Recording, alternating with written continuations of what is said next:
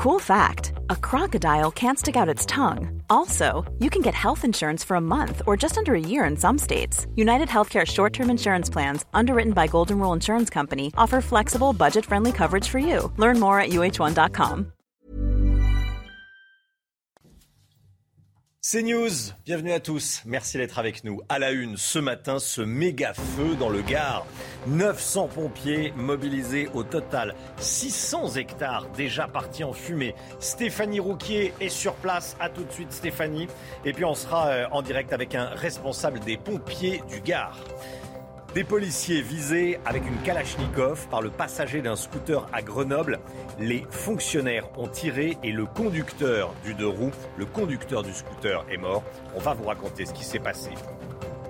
C'est l'été et il y a plus de rodéos urbains, exemple à Montgeron dans l'Essonne, vous verrez. Les départs en vacances, à Roissy, la grève des pompiers est levée. Est-ce que c'est la fin de la pagaille Pour autant, Adrien Spiteri est sur place. Nous le rejoindrons. Et puis les labos, grands gagnants de la crise Covid, Eric de Reitmaten a les derniers chiffres. Les profits ont été records. Le méga-feu dans les Cévennes continue de tout détruire sur son passage. Les pompiers du Gard ont poursuivi leur lutte contre les flammes euh, toute la nuit. Les rafales de vent n'ont pas arrangé les choses.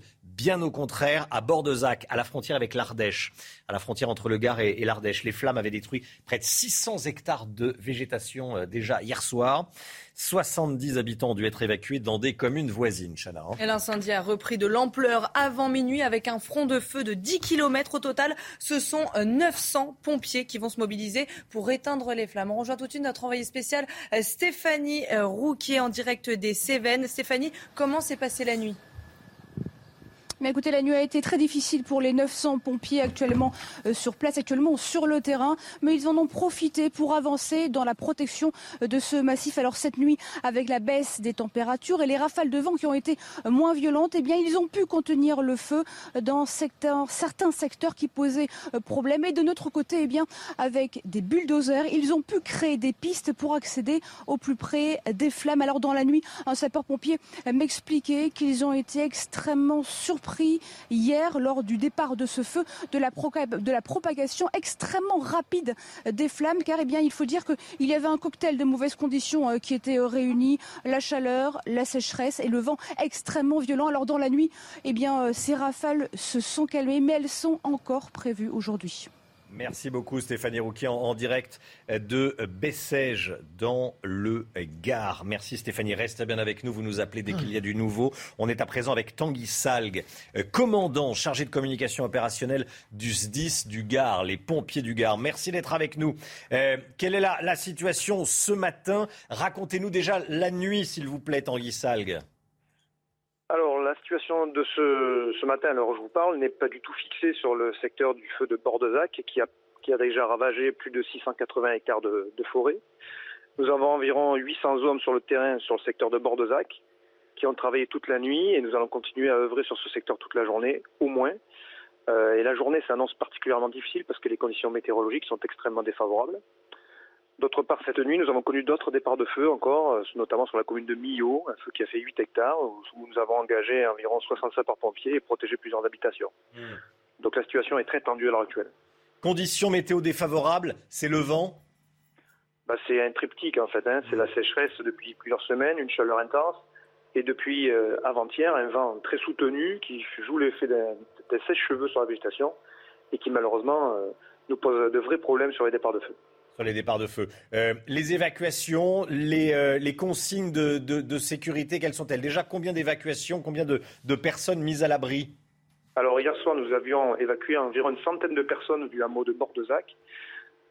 Aujourd'hui, les trois villages qui étaient menacés par le feu, à savoir Bordezac, Gagnères et Bessèges, euh, les consignes sont claires. Les gens sont invités à rester chez eux et à n'évacuer que sur ordre des secours.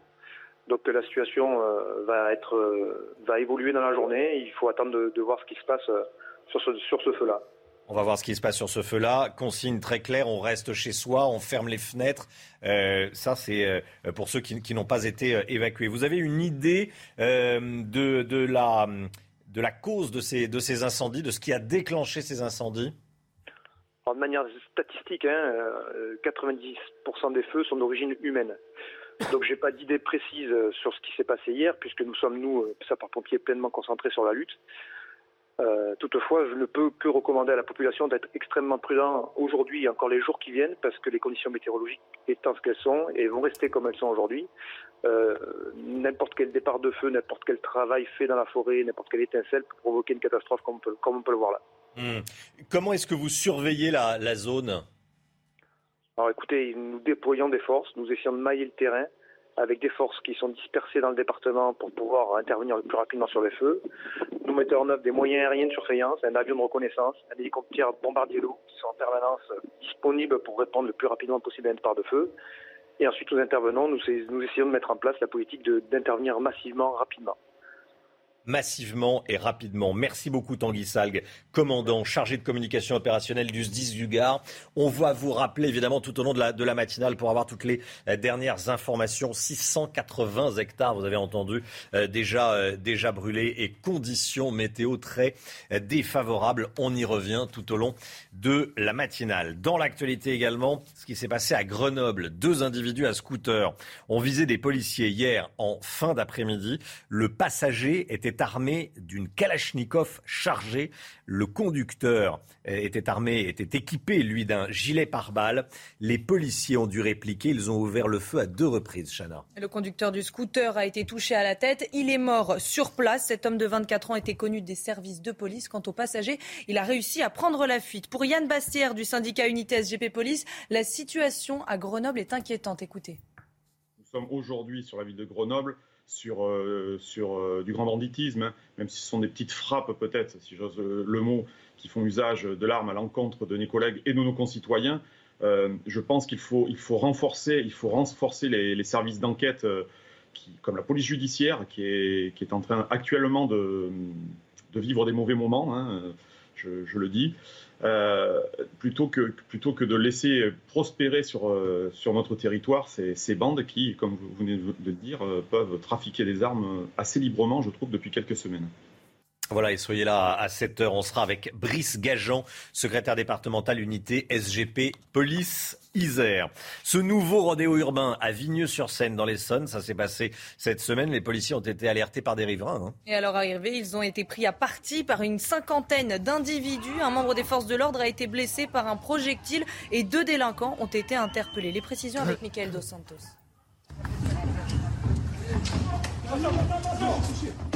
Tout commence avec un appel des habitants du quartier de Loli à Montgeron. Une brigade de la BAC se déplace pour mettre fin aux nuisances sonores dans ce quartier sensible de banlieue parisienne. Arrivés sur place, les forces de l'ordre sont surprises par le nombre d'individus en moto et en buggy, une cinquantaine de personnes au total. Très vite, la situation dégénère dans une rue qui sépare la commune de Montgeron et celle de Vigneux-sur-Seine. Des faits confirmés par Christian Toussaint du Vaste, membre du syndicat Alliance. Certains individus ont commencé à monter des barricades pendant que les autres leur jetaient des, pierres, euh, ce qui fait que ça, euh, ça a été assez tendu sur cette partie-là. Des renforts sont arrivés. À partir de là, ils ont pu interpeller deux personnes. Si le phénomène de rodéo urbain se répète dans ce quartier de Montgeron, Christian Toussaint Duvast se dit surpris par les méthodes utilisées. Euh, ce qui est un tout petit peu nouveau, c'est cette notion de, périmètre de sécurité avec barricades montées pour pouvoir euh, protéger l'ensemble. Euh, là, là, le fait est un tout petit peu, on va dire, novateur sur la plaque. Suite à ce rodéo urbain, deux personnes ont été interpellées, l'une pour agression sur les forces de l'ordre, l'autre pour outrage. Emmanuel Macron s'est remis en marche le temps d'une soirée. Du moins, le chef de l'État a reçu hier à l'Elysée quelques 200 parlementaires de la majorité présidentielle. Jonathan Sixou avec nous. L'objectif, Jonathan, était de mobiliser ses troupes. Exactement, Romain, sans majorité à, l'Assemblée nationale, Emmanuel Macron se doit de mobiliser ses députés et le président de la République l'a joué plutôt direct euh, devant eux. Ce que je vous demande, a-t-il dit, c'est d'être en campagne permanente. Euh, alors cette conception de la vie parlementaire, du moins dite comme ça, est plutôt discutable, mais le chef de l'État a insisté sur l'ADN de la Macronie, à savoir faire travailler ensemble des hommes et des femmes de gauche et de droite. Ce que euh, j'attends de nous collectivement, c'est de construire à nouveau ce dépassement et de bâtir des majorités de rassemblement, leur a-t-il dit. Et dans les faits, c'est vrai, le chef de l'État n'a pas d'autre choix, car euh, pour faire voter ces lois, ce sera du cas par cas, du texte par texte, euh, voire même euh, article par article, pour à chaque fois avoir aussi bien des voix de gauche que des voix de droite mais pas trop à gauche, ni pas trop à droite. On se souvient euh, des propos de Gérald Darmanin cette semaine, euh, disant que euh, les députés du Rassemblement national étaient des ennemis. Emmanuel Macron a cependant invité hier soir hein, les groupes parlementaires à faire vivre leurs différences dans ce climat, on se demande comment cela va pouvoir se passer. Néanmoins, Emmanuel Macron a aussi conseillé à ses élus de faire des textes moins longs euh, et moins nombreux pour mieux bâtir des coalitions. C'est une bonne idée puisqu'en face à la NUPES et principalement à euh, la LFI, on se prépare à être les champions de l'amendement. Merci Jonathan. Ce week-end donne le coup d'envoi des départs en vacances. À quoi faut-il s'attendre sur les routes ce week-end? Regardons ensemble les prévisions de bison futé, de l'orange dans le sens des départs aujourd'hui. C'est rouge en Ile-de-France et en Auvergne-Rhône-Alpes dans le sens des départs, bien sûr. Dans le sens des départs, toujours samedi, c'est du rouge et du noir en Auvergne-Rhône-Alpes. Et dimanche, ça se calme. Les départs qui pourraient être retardés dans les aéroports parisiens, Chana. Hein. Eh oui, les pompiers ne font plus grève, mais d'autres personnels négocient toujours avec le groupe ADP, Aéroport de Paris. Un, un nouveau mouvement social est prévu euh, ce week-end. On rejoint tout de suite Adrien Spiteri et Olivier Gangloff en direct de Roissy-Charles de Gaulle. Adrien, dites-nous euh, quel est l'état du trafic ce matin? Eh bien écoutez, hein, pour le moment, le trafic aérien fonctionne normalement ici à l'aéroport Roissy-Charles de Gaulle en ce premier week-end des euh, vacances euh, d'été. Mais la grève continue pour une partie des euh, salariés du groupe. Mais la situation sera toutefois différente ce week-end que le week-end précédent. Hier, les pompiers salariés du groupe ADP ont levé leur préavis de grève après avoir obtenu une augmentation de salaire environ 6%. D'autres salariés devraient également être au augmenté d'environ 3% et se prononceront aujourd'hui sur la continuité ou non de la grève. Mais euh, la direction d'ADP l'assure, tous les vols seront euh, maintenus ce week-end a priori. Une situation donc bien différente de la semaine passée où parfois 20% des vols avaient été annulés entre 7h et 14h. Euh, Une grève qui avait également causé l'immobilisation de nombreux bagages, des bagages que de nombreux voyageurs n'ont à ce jour toujours pas récupérés. Adrien Spiteri. Merci beaucoup, Adrien. En direct de Roissy avec Olivier Gangloff. La guerre en Ukraine et les menaces de Vladimir Poutine qui s'adresse aux Occidentaux qui envisageraient d'aller se battre sur le champ de bataille. Qu'ils essaient, qu'ils essaient de venir. C'est ce qu'il a dit hier. Écoutez ce qu'il a dit exactement. Aujourd'hui, nous entendons qu'ils veulent nous vaincre sur le champ de bataille. Que dire? Qu'ils essaient. Nous avons déjà beaucoup entendu que l'Ouest veut nous combattre jusqu'au dernier Ukrainien. C'est une tragédie pour le peuple ukrainien, mais cela semble aller dans cette direction.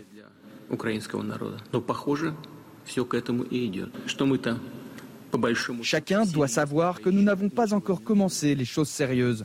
En même temps, nous ne refusons pas les négociations de paix, mais ceux qui les refusent doivent savoir que plus longtemps ils refuseront, plus il leur sera difficile de négocier avec nous.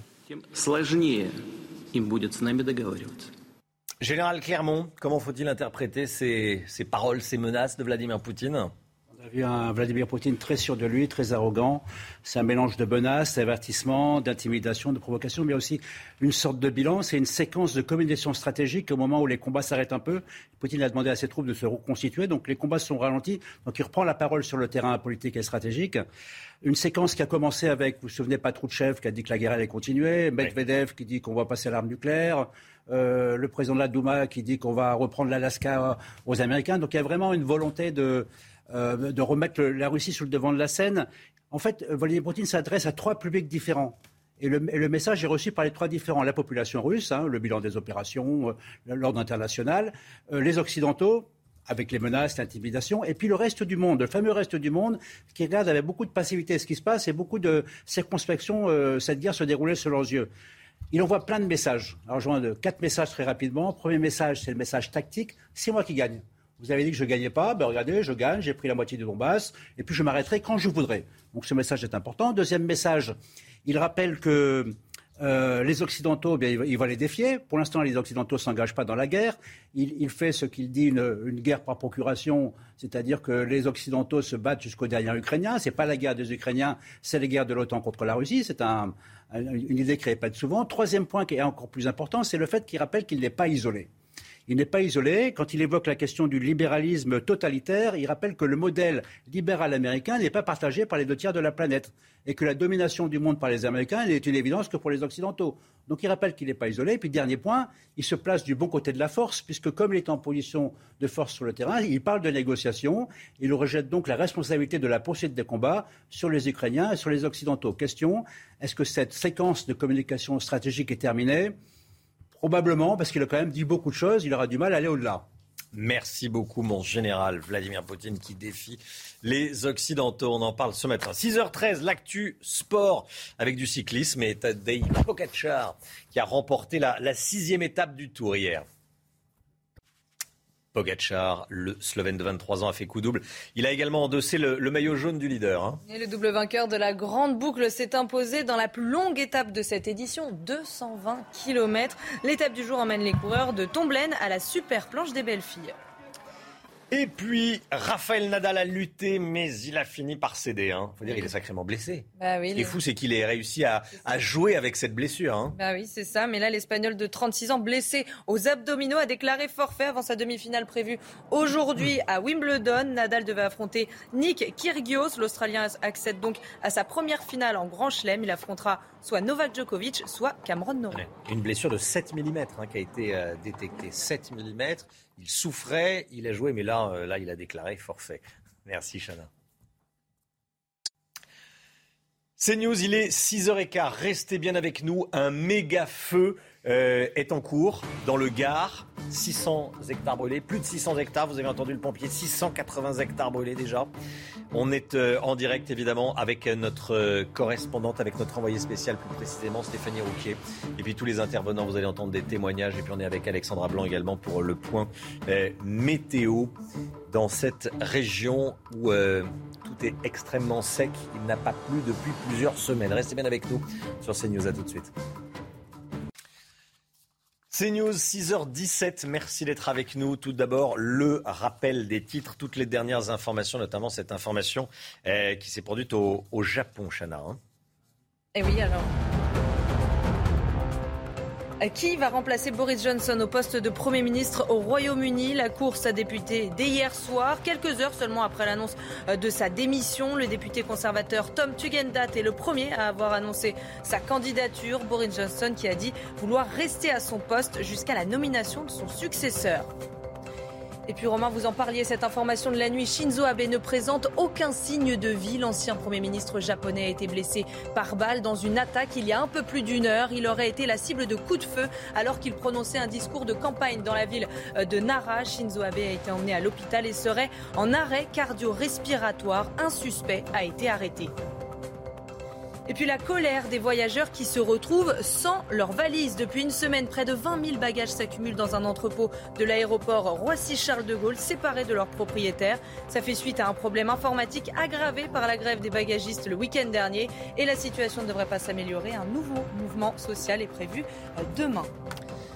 Comment travaille la police de proximité? Nous avons pu suivre le brigadier chef Henri Pierre et ses euh, équipes policiers au commissariat central du 10e arrondissement de Paris. Ils interviennent dans des zones sensibles, dont les abords de la gare du Nord, où vous allez voir, les toxicomanes sont nombreux, Chana. Hein. Vous allez voir que Henri Pierre veut créer un lien social avec ces toxicomanes qui vivent dans le quartier. Reportage signé Régine Delfour et Jean-Laurent Constantini.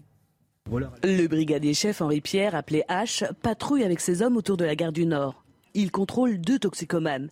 L'un semble désorienté. H entame le dialogue avec lui. de te remettre, si t'as besoin des, pas besoin des pompiers, là ça va? Son objectif, créer un tissu social pour pouvoir recueillir des informations et agir au plus vite. Quant à la violence envers les policiers, H temporise. On subit moins d'agressions parce que on fait ce qu'il y a à faire euh, de façon quotidienne. Nous, on est là, on est installé dans le tissu. Donc finalement, euh, les, euh, le, les, les groupes de délinquants sont obligés de faire avec notre présence. C'est comme ça. Il n'y a pas de territoire perdu. Quelques minutes plus tard, les policiers sont appelés par des riverains pour mettre fin à des nuisances dans la rue d'Alsace. Bonjour, je vais vous demander s'il vous plaît d'y aller, les gars. S'il vous plaît. Je ne vais pas répéter 50 fois l'alcool, niet. Forte communauté, euh, forte communauté de banlieue. Et, euh, mais l'avantage, c'est qu'on euh, qu'on connaît les leaders. Et donc euh, immédiatement, on leur dit bon là, c'est pas possible. Aujourd'hui, ça va pas être possible. Vers 21h, alors que nous patrouillons à nouveau près de la gare du Nord, un SDF toxicomane aide les policiers. Il vient d'être victime d'un vol, dont ses médicaments. La scène semble surréaliste. Les biens sont retrouvés sur la chaussée. Les deux individus connus des services de police sont interpellés. Voilà des patrouilles nécessaires pour établir un contact avec les habitants, gagner leur confiance et mieux les protéger. Écoutez le commissaire de police au commissariat central du 10e arrondissement de la capitale. Il n'y a pas de zone de non-droit. Je crois que c'est ça qu'il faut retenir aujourd'hui. Nous intervenons partout. Force doit rester à la loi sur tout le territoire du 10e arrondissement. Et je peux aujourd'hui vous dire que c'est le cas. Et que quand verbalisation il y a, c'est qu'il y a infraction. Quand sanction il y a, c'est qu'il y a un crime et un délit. Rien n'est passé sous silence. Au contraire, nous essayons d'être proactifs et d'être dans la détection de tous les signalements et dans le recueil initial. L'agressivité, elle existe. Il ne faut pas la renier. Néanmoins, elle n'est pas représentative de l'ensemble de la société. La majorité des citoyens dans le 10e aiment leur police. C'est à ces gens-là qu'il faut s'adresser prioritairement et avec conviction dans le cadre de nos patrouilles du quotidien. Il n'y a pas de zone de non-droit. Hein. Vous avez entendu ce commissaire du commissariat, commissaire central d'ailleurs, hein, de, euh, du 10e arrondissement de la capitale. On parle maintenant de la chaleur, ou plutôt de la canicule. Euh, il y a les incendies, hein, euh, les incendies euh, dans les Cévennes actuellement. Euh, il y a eu euh, de nombreuses polémiques à ce sujet, au sujet de la chaleur de la canicule depuis quelques mois euh, et quelques semaines. Les différents modèles météo divergeaient. Euh, alors, canicule ou vague de chaleur la semaine prochaine, Alexandra Blanc? Alors c'est la bonne question hein, qui a suscité d'ailleurs de nombreuses polémiques sur les réseaux sociaux. Canicule ou vague de chaleur la semaine prochaine, eh bien ça dépendra des régions. En tout cas, ce dont on est sûr, c'est que nous allons avoir de nouveau très chaud la semaine prochaine avec des températures caniculaires au nord comme au sud. Alors concrètement, regardez le modèle météo américain qui varie à peu près euh, tous les jours. On avait du mal à s'entendre et a priori, donc la canicule se confirme notamment sur les régions du sud, principalement pour le jeudi 14 juillet. Regardez, c'est les températures que vous allez avoir jeudi 14 juillet avec en moyenne 43, 44 degrés au pied des Pyrénées et la chaleur qui va également gagner les régions du nord. Donc oui, vague de chaleur sur le sud, ça c'est certain. Vague de chaleur également euh, sur le nord et puis ces températures caniculaires. Donc on va parler de canicule sur le sud, ça on en est certain. Sur le nord, ça reste à confirmer. En tout cas, vous aurez très chaud dans tous les cas puisque les températures vont s'envoler entre lundi et vendredi au minimum. On attend par exemple dès mercredi après-midi 40 degrés en Aquitaine. Donc on parle bel et bien d'une canicule dans le sud, sur le nord. Ça reste à confirmer, affaire à suivre euh, puisqu'on ne sait pas si ça va durer au moins trois jours avec les seuils de canicule atteints. Je vous le rappelle, hein, pour qu'il y ait une canicule, il faut que ça dure trois jours et que les seuils de chaleur soient atteints le jour mais également la nuit. Merci beaucoup, Alexandra. Vers une canicule la semaine prochaine, donc on verra. Donc dans le sud, on en est sûr, mais sur le nord, on n'en est pas sûr. Sur Les le modèles nord, on météo est pas divergent sûr. vraiment. Allez, 6h23, bon réveil à tous. Merci d'être avec nous. L'écho dans un instant. On va parler des laboratoires euh, qui ont vu leur chiffre d'affaires bondir l'année dernière. On a les derniers chiffres avec Eric Doret-Maten. À tout de suite. L'économie avec vous, Eric Dorit Maten, avec ce rapport de l'assurance maladie qui va être publié ce matin. On y apprend, Eric, que les laboratoires ont battu des records de profit en 2021 grâce aux tests Covid. Et vous avez les chiffres. C'est vrai, trop de bénéfices, trop de marge. hein. Les laboratoires vraiment euh, ont vraiment énormément travaillé. Alors en plus, ça tombe à un moment où le déficit de la sécurité sociale a explosé. 24. C'est la Sécu qui dit trop de bénéfices, trop de marge? Oui, enfin il le laisse entendre. Il le laisse entendre. Il le laisse vous allez entendre, voir. ouais, ouais. Parce que c'est 24 milliards et demi, euh, si vous voulez, de déficit pour la branche maladie en 2021, alors que avant la crise Covid, on a été à un milliard et demi. Donc vous voyez. Et qu'est-ce qui se passe? Et là, c'est vraiment, je, cite hein, ce qui s'est passé, ce que dit le rapport 120 millions de tests gratuits ont été réalisés par les labos. Et c'est vrai qu'ils avaient carte blanche les laboratoires médicaux. hein. Ils ont donc profité de la situation. Et ça se retrouve dans les chiffres. Les chiffres d'affaires ont carrément doublé entre 2019 et 2021. Et alors là, vous voyez vraiment le chiffre qui est donné. La rentabilité des labos plus 23%. Vous vous rendez compte, plus 23% d'une année sur l'autre, alors que ça avait progressé 19% déjà l'année d'avant. Voilà ce qui est dit dans ce rapport. Après, vous en déduisez ce que vous voulez, mais on voit bien que les labos sont les grands gagnants de la crise Covid, hein, parce que la branche maladie a tout couvert, notamment euh, les, les fameux tests PCR qui, à eux seuls, ont coûté 7 milliards. Alors là, le tout gratuit, c'est vrai qu'ils en ont profité, les laboratoires. Ils se sont D'ailleurs, ils se sont regroupés, les laboratoires. Autrefois, vous aviez énormément de petits labos. Maintenant, il n'y a plus que quelques grands groupes qui font le travail. Et là, j'en viens à la conclusion de, euh, ce rapport donc, de l'assurance maladie. Les labos sont essentiels pour seconder les hôpitaux, parce qu'autrefois, tous les tests se faisaient dans les hôpitaux. Mais attention, il va falloir parler argent, ça va être important. Réguler les tarifs, vous comprenez tout maintenant. Une façon de dire que la boîte de Pandore va se refermer. Le temps avec vous, Alexandra Blanc, vous nous emmenez à l'Est. Oui, on prend... Dans le territoire de Belfort. Oui, on prend la direction de Belfort, située sur le nord-est du pays, où le temps est resté bien, bien nuageux hier au programme des nuages, mais également les températures qui ont plafonné. On a eu seulement 20 à 22 degrés hier après-midi sur les régions du nord. Alors rassurez-vous, on va retrouver un temps sec et ensoleillé aujourd'hui, avec des températures de nouveau estivales. Au programme ce matin, du soleil partout. On a un temps un petit peu plus brumeux dans le sud-ouest et toujours beaucoup de vent en Méditerranée, hein, ce qui n'arrange pas évidemment le risque d'incendie, puisqu'on vous le rappelle, attention au risque d'incendie maximale une nouvelle fois aujourd'hui en raison du Mistral et de la Tramontane. Et puis dans l'après-midi, une belle après-midi, du soleil au nord, du soleil dans le sud, maintien du vent, une après-midi splendide. Côté température, c'est un petit peu frais ce matin sur le nord-est, 9 degrés seulement pour la Champagne ou encore 16 degrés dans le sud-ouest. Et puis dans l'après-midi, les températures redeviennent estivales quasiment partout avec 28 degrés à Paris, 27 à Dijon, 31 degrés le long de la Garonne et localement 35 degrés entre Montpellier et Marseille. Suite du programme, un week-end estival, un temps donc idéal pour pour partir en vacances avec un temps sec surtout. C'est News, bienvenue à tous. Merci d'être avec nous à la une ce matin. Évidemment, ce méga feu dans le Gard. 900 pompiers mobilisés, 680 hectares déjà partis en fumée. Stéphanie Rouquier est sur place, envoyée spéciale de CNews. À tout de suite, Stéphanie. Des policiers visés avec une Kalachnikov par le passager d'un scooter à Grenoble. Les fonctionnaires ont tiré. Le conducteur du deux roues est mort. On va vous raconter ce qui s'est passé. Cette information de la nuit, l'ancien Premier ministre japonais Shinzo Abe ne présente plus aucun signe de vie. Il a été touché par balle alors qu'il prononçait un discours. Un homme a été arrêté. On sera en direct avec notre correspondant. La démission de Boris Johnson et les premières candidatures pour le remplacer. Sarah Menaille en direct de Londres avec nous. Et puis le projet de loi pouvoir d'achat, les aides se multiplient. Est-ce que ça ne va pas coûter un pognon de dingue? Comme on dit, je poserai la question à Jonathan Sixou à 6h50, édito politique. Le méga feu dans les Cévennes, il continue de tout détruire sur son passage. Les pompiers du Gard ont poursuivi leur lutte contre les flammes toute la nuit. Les rafales de vent n'ont pas arrangé les choses, bien sûr. À Bordezac, à la frontière avec l'Ardèche, les flammes avaient détruit près de 680 hectares de végétation euh, hier soir. 70 habitants ont dû être évacués dans des communes voisines. Le front de feu est long de 10 kilomètres. 10 kilomètres. Stéphanie Rouquier en direct de Bessèges avec nous.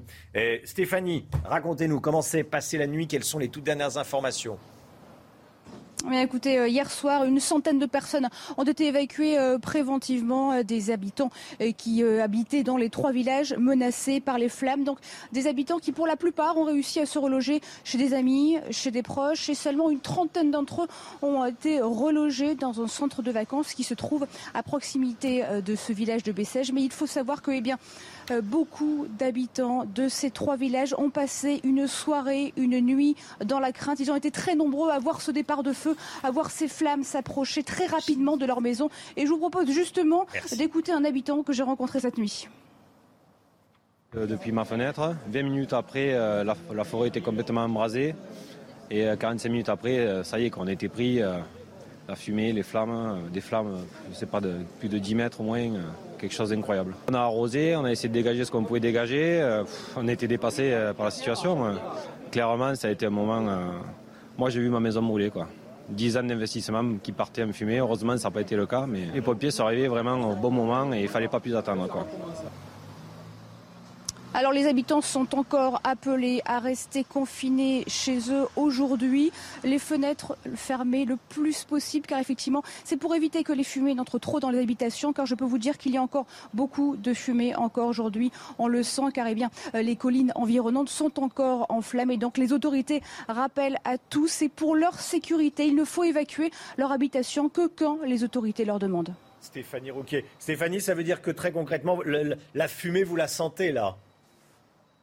Bien évidemment, la fumée, euh, elle est partout. On la voit peut-être pas euh, dans les images, mais effectivement, suivant les vents, effectivement, ce village de Bessèges est sous la fumée depuis euh, hier après-midi. Merci beaucoup Stéphanie. Restez bien en direct avec nous. On va vous retrouver tout au long de la, de la matinale. À propos de vent, les conditions météo sont très défavorables. Alexandra Blanc, le Mistral est de nouveau attendu aujourd'hui? Oui, il va d'ailleurs se renforcer, ce qui est plus ou moins catastrophique. En tout cas, on relève actuellement 93 km heure de vent en rafale sur le Mont Égual et localement 90 km heure du côté euh, d'Avignon. Donc, vous le voyez, le vent se maintient aujourd'hui et vous, vous le voyez sur les images, les feux sont donc catastrophiques une nouvelle fois avec donc euh, ces conditions météo extrêmement défavorables aujourd'hui. On attend 31 à 32 degrés euh, dans le Gard, cumulé bien évidemment avec cette sécheresse, sécheresse qui est bien présente depuis quelques semaines voire même depuis quelques années déjà, puisque les températures continuent de grimper. Et puis cette sécheresse accumulée, bien évidemment, avec ce vent, ce vent qui va souffler fort en rafale, avec des rafales de l'ordre de 70 à 90 km par heure. Aujourd'hui, attention, le feu est présent dans le Gard, mais on pourrait avoir de nouveau d'autres départs de feu, notamment euh, sur les Bouches du Rhône, le Vaucluse ou encore du côté de l'Ardèche. Le vent souffle également sur le Languedoc-Roussillon, entre Montpellier et Carcassonne, où vraiment toutes les régions méridionales doivent être euh, particulièrement prudentes Aujourd'hui, on ne jette pas de mégots par la fenêtre. Merci beaucoup, Alexandra, évidemment, bien sûr. À Grenoble, deux individus à scooter ont visé des policiers hier en fin d'après-midi. Le passager était armé d'une Kalachnikov chargée. Le conducteur portait un gilet pare-balles. Les policiers ont dû répliquer. Ils ont ouvert le feu à deux reprises. Le conducteur du scooter a été touché à la tête. Il est mort sur place. Cet homme de 24 ans était connu des services de police. Quant au passager, il a réussi à prendre la fuite. Quentin Gribel. C'est en fin d'après-midi, aux alentours de 18h, que des passants signalent la présence en plein centre-ville de Grenoble de deux individus à scooter, l'un portant une arme longue. Une patrouille de la brigade anticriminalité se rend sur place. Le passager du scooter les braque. Un policier tire alors à deux reprises et touche le conducteur à la tête. Le jeune homme, âgé de 24 ans, connu des services de police, décède sur place. Il portait un gilet pare-balles. Le passager lui prend la fuite. Une arme de type Kalachnikov a été retrouvée sur le lieu des faits. Nous sommes aujourd'hui sur la ville de Grenoble sur, euh, euh, du grand banditisme, hein. même si ce sont des petites frappes peut-être, si j'ose euh, le mot, pour un peu que cet individu ait fait usage de son arme automatique, nous aurions pu avoir, hormis mes collègues victimes, nous aurions pu avoir des collatérales, des victimes collatérales sur la voie publique.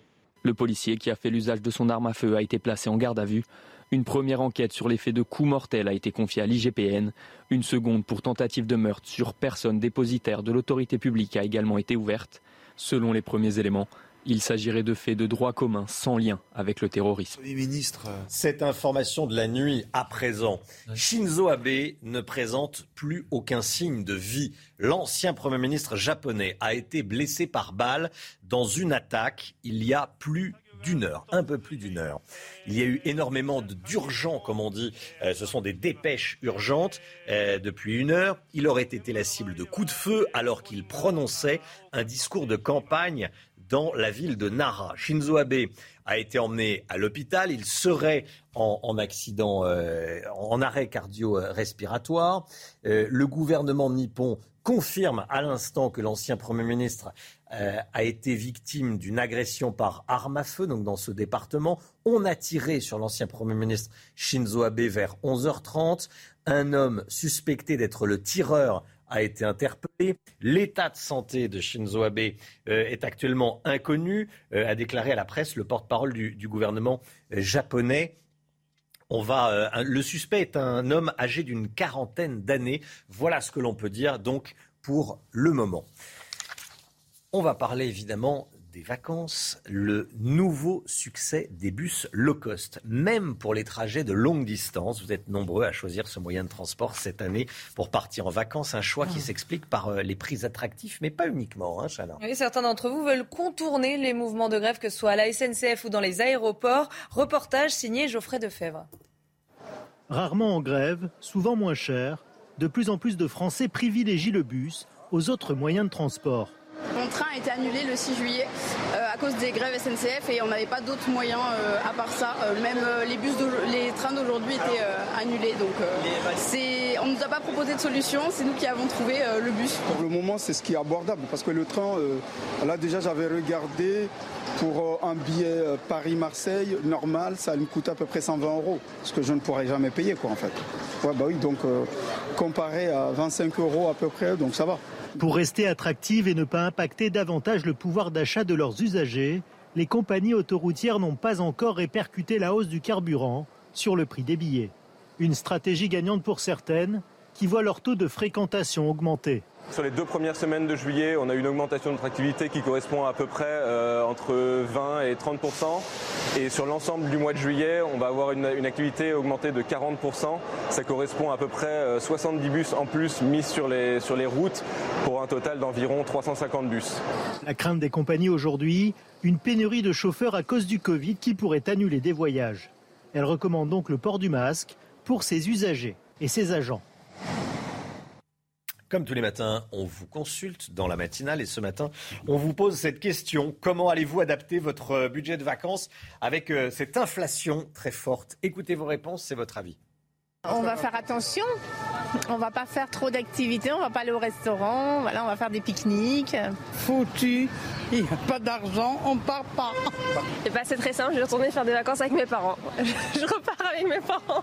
Alors ça va pas changer grand chose, on va toujours partir dans la famille. En revanche, là où ça va changer, c'est certainement le prix du plein et des péages. Ah, sur les vacances bah, ça va être compliqué. Ça va être euh, à découvert, quoi. Donc euh, c'est pas, euh, c'est pas top. Eh bien, changement de programme.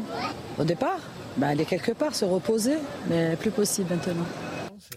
Qui va remplacer Boris Johnson au poste de Premier ministre au Royaume-Uni? La course a débuté dès hier soir, quelques heures après l'annonce de sa, démission. Le député conservateur Tom Tugendhat a annoncé sa candidature. Boris Johnson a, dit vouloir euh, rester à son poste jusqu'à la nomination de son successeur. Hein, et on rejoint tout de suite notre correspondante à Londres, Sarah Mena et Sarah. Il commence à y avoir des candidats à la succession de Boris Johnson. Dites-nous qui sont-ils?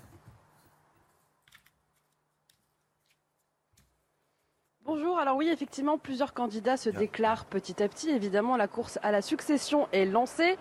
Vous l'avez dit, il y a Duncan, donc évidemment ce, euh, ce député conservateur, et puis il y a également deux anciens ministres de Boris Johnson, Rishi Sunak, le chancelier de l'échiquier, qui est très populaire ici dans l'opinion publique britannique. Sajid Javid, également le ministre de la Santé, qui a géré la crise du Covid ici au Royaume-Uni, et qui devrait également eh bien, se présenter dans cette course à, à la à la succession de Boris Johnson. Donc plusieurs noms se dégagent. Il devrait y avoir des élections, pas avant quand même quelques semaines. Et vous l'avez dit, Boris Johnson, de toute façon, veut rester en poste jusqu'à l'automne, jusqu'au mois d'octobre. Alors certains aimeraient qu'entre-temps, eh bien, il y ait un, un caretaker, ce qu'ils appellent un caretaker, c'est-à-dire un intérimaire qui prenne la suite tout de suite de Boris Johnson. Lui, pour l'instant, il veut rester à Downing Street tant que les conservateurs n'ont pas encore trouvé de remplaçant. Et puis, bien sûr, il y a l'opposition qui, de son côté, eh bien, elle appelle à de nouvelles élections générales. Eux, ils veulent carrément eh bien, refaire voter les Britanniques, évidemment, en espérant avoir le pouvoir. Et puis, le chef, en fait, de parti des, euh, de ce parti travailliste, de cette opposition, Keir Stammer, lui aussi voudrait évidemment eh bien, se déclarer candidat si jamais il devait y avoir de nouvelles élections générales, ce qui est quand même très peu probable. En tout cas, du côté des conservateurs, plusieurs noms se dégagent petit à petit pour prendre la succession de Boris Johnson, une succession qui devrait prendre quand même un petit peu de temps, ça va, ne pas se, ça va pas se faire tout de suite et pour l'instant, donc Boris Johnson, pour le moment en tout cas, reste en poste jusqu'à ce qu'on lui trouve Ligne 95. Merci beaucoup Sarah Menaille en direct de Londres pour CNews. Cette histoire dont on vous avait parlé dans la matinale cette semaine, l'homme en situation irrégulière qui a agressé des policiers à la gare de Lyon à Paris a été remis en liberté une nouvelle fois. Il avait été condamné à huit mois de prison avec euh, sursis et il euh, comparaîtra devant la justice en novembre prochain. Pourtant, ce n'était pas la première fois qu'il s'en prenait aux, forces de l'ordre. Hein. Ah oui, il avait menacé un policier avec un couteau en mai dernier à la gare de l'Est. Il était une nouvelle fois euh, sorti euh, libre. Les policiers n'en reviennent pas de la remise en liberté de cet individu. Écoutez Mathieu Vallet du syndicat indépendant des commissaires de police. Les policiers, en fait, sont très choqués de cette décision. D'abord, euh, le policier qui a eu le nez fracturé, lui, il a resté jusqu'au 10 juillet. Donc là où on a un voyou qui ressort du tribunal, on a un policier, lui, qui n'a pas cette chance, en fait, de retrouver euh, la plénitude de l'usage de son visage, notamment par ce nez fracturé. Et surtout, euh, enfin, c'est un sketch, quoi. Enfin, huit mois avec sursis, en plus deux ans de mise à l'épreuve, sachant que c'est quelqu'un qui est en situation régulière et qui doit quitter le territoire national. Bon, on est rassuré de savoir que la justice, en fait, considère qu'il fera ces deux ans avec mise à l'épreuve en France. Enfin, non. C'était soit l'incarcération, soit l'expulsion. sûr. Voilà, il avait déjà été remis en liberté. Hier, il a été condamné à huit mois de prison avec euh, sursis et il comparaîtra devant la justice en novembre euh, prochain, donc euh, à nouveau remis en liberté. Jonathan Sixou? Je trouve ça hallucinant comme mesure, comme décision de, justice. On a un homme dangereux, on a un homme qui est en situation irrégulière et la justice de notre pays le laisse agir librement dans la rue. Il y a de quoi se poser quelques questions. Le sport à présent, le Tour de France, c'est le Slovène Tadej Pogacar qui a remporté la, sixième étape hier.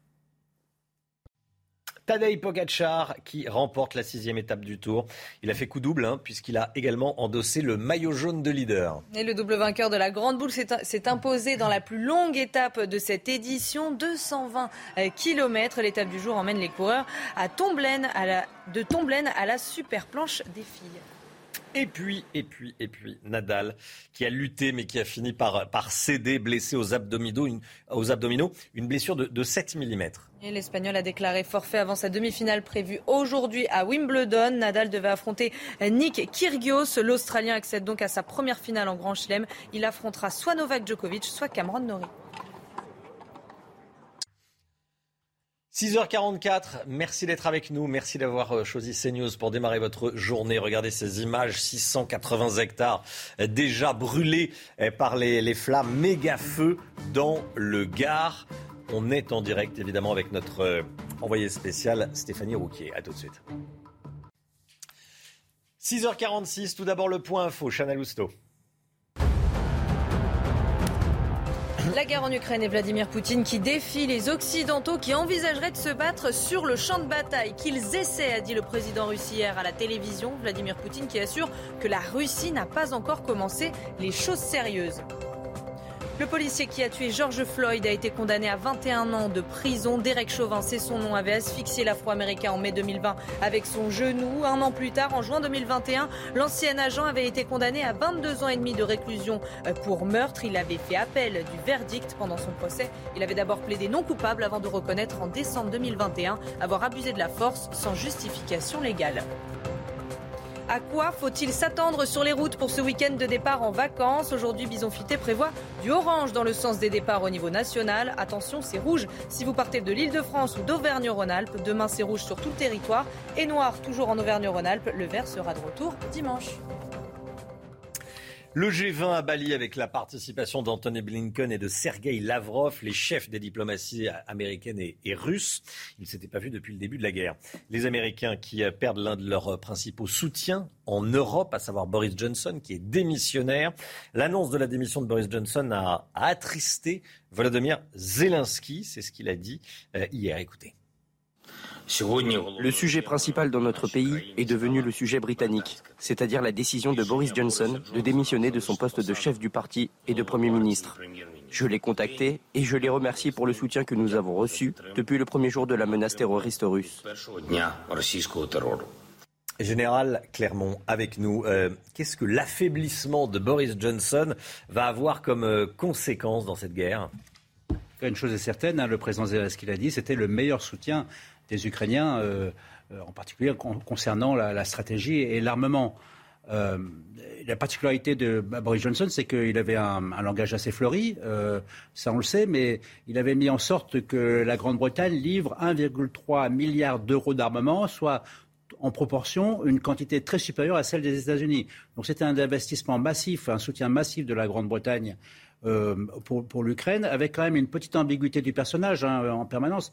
D'abord, il faisait ça pour des raisons un peu particulières, parce qu'on se rappelle quand même qu'il avait des amitiés euh, avec des oligarques russes euh, à une époque qu'il a essayé de faire oublier en, en surinvestissant dans son investissement pour en soutien de l'Ukraine. On rappelle également que pour les Britanniques, les Britanniques font le parallèle entre ce qui leur est arrivé en 1940 et, l'invasion de l'Ukraine par la Russie. Donc il y a un très fort soutien de la population britannique Donc ça permet également à Boris, Johnson de s'aligner sur la population britannique, également une forme d'opportunisme politique. Et puis troisième point, euh, dans cette façon de, s'engager massivement au profit de l'Ukraine, il prend le contre-pied de, l'Union européenne et, des pays de, de qui sont quand même un petit peu plus frileux. Il rappelle que euh, la Grande-Bretagne a, une carte à jouer euh, malgré le fait qu'elle ne soit plus dans l'Union européenne.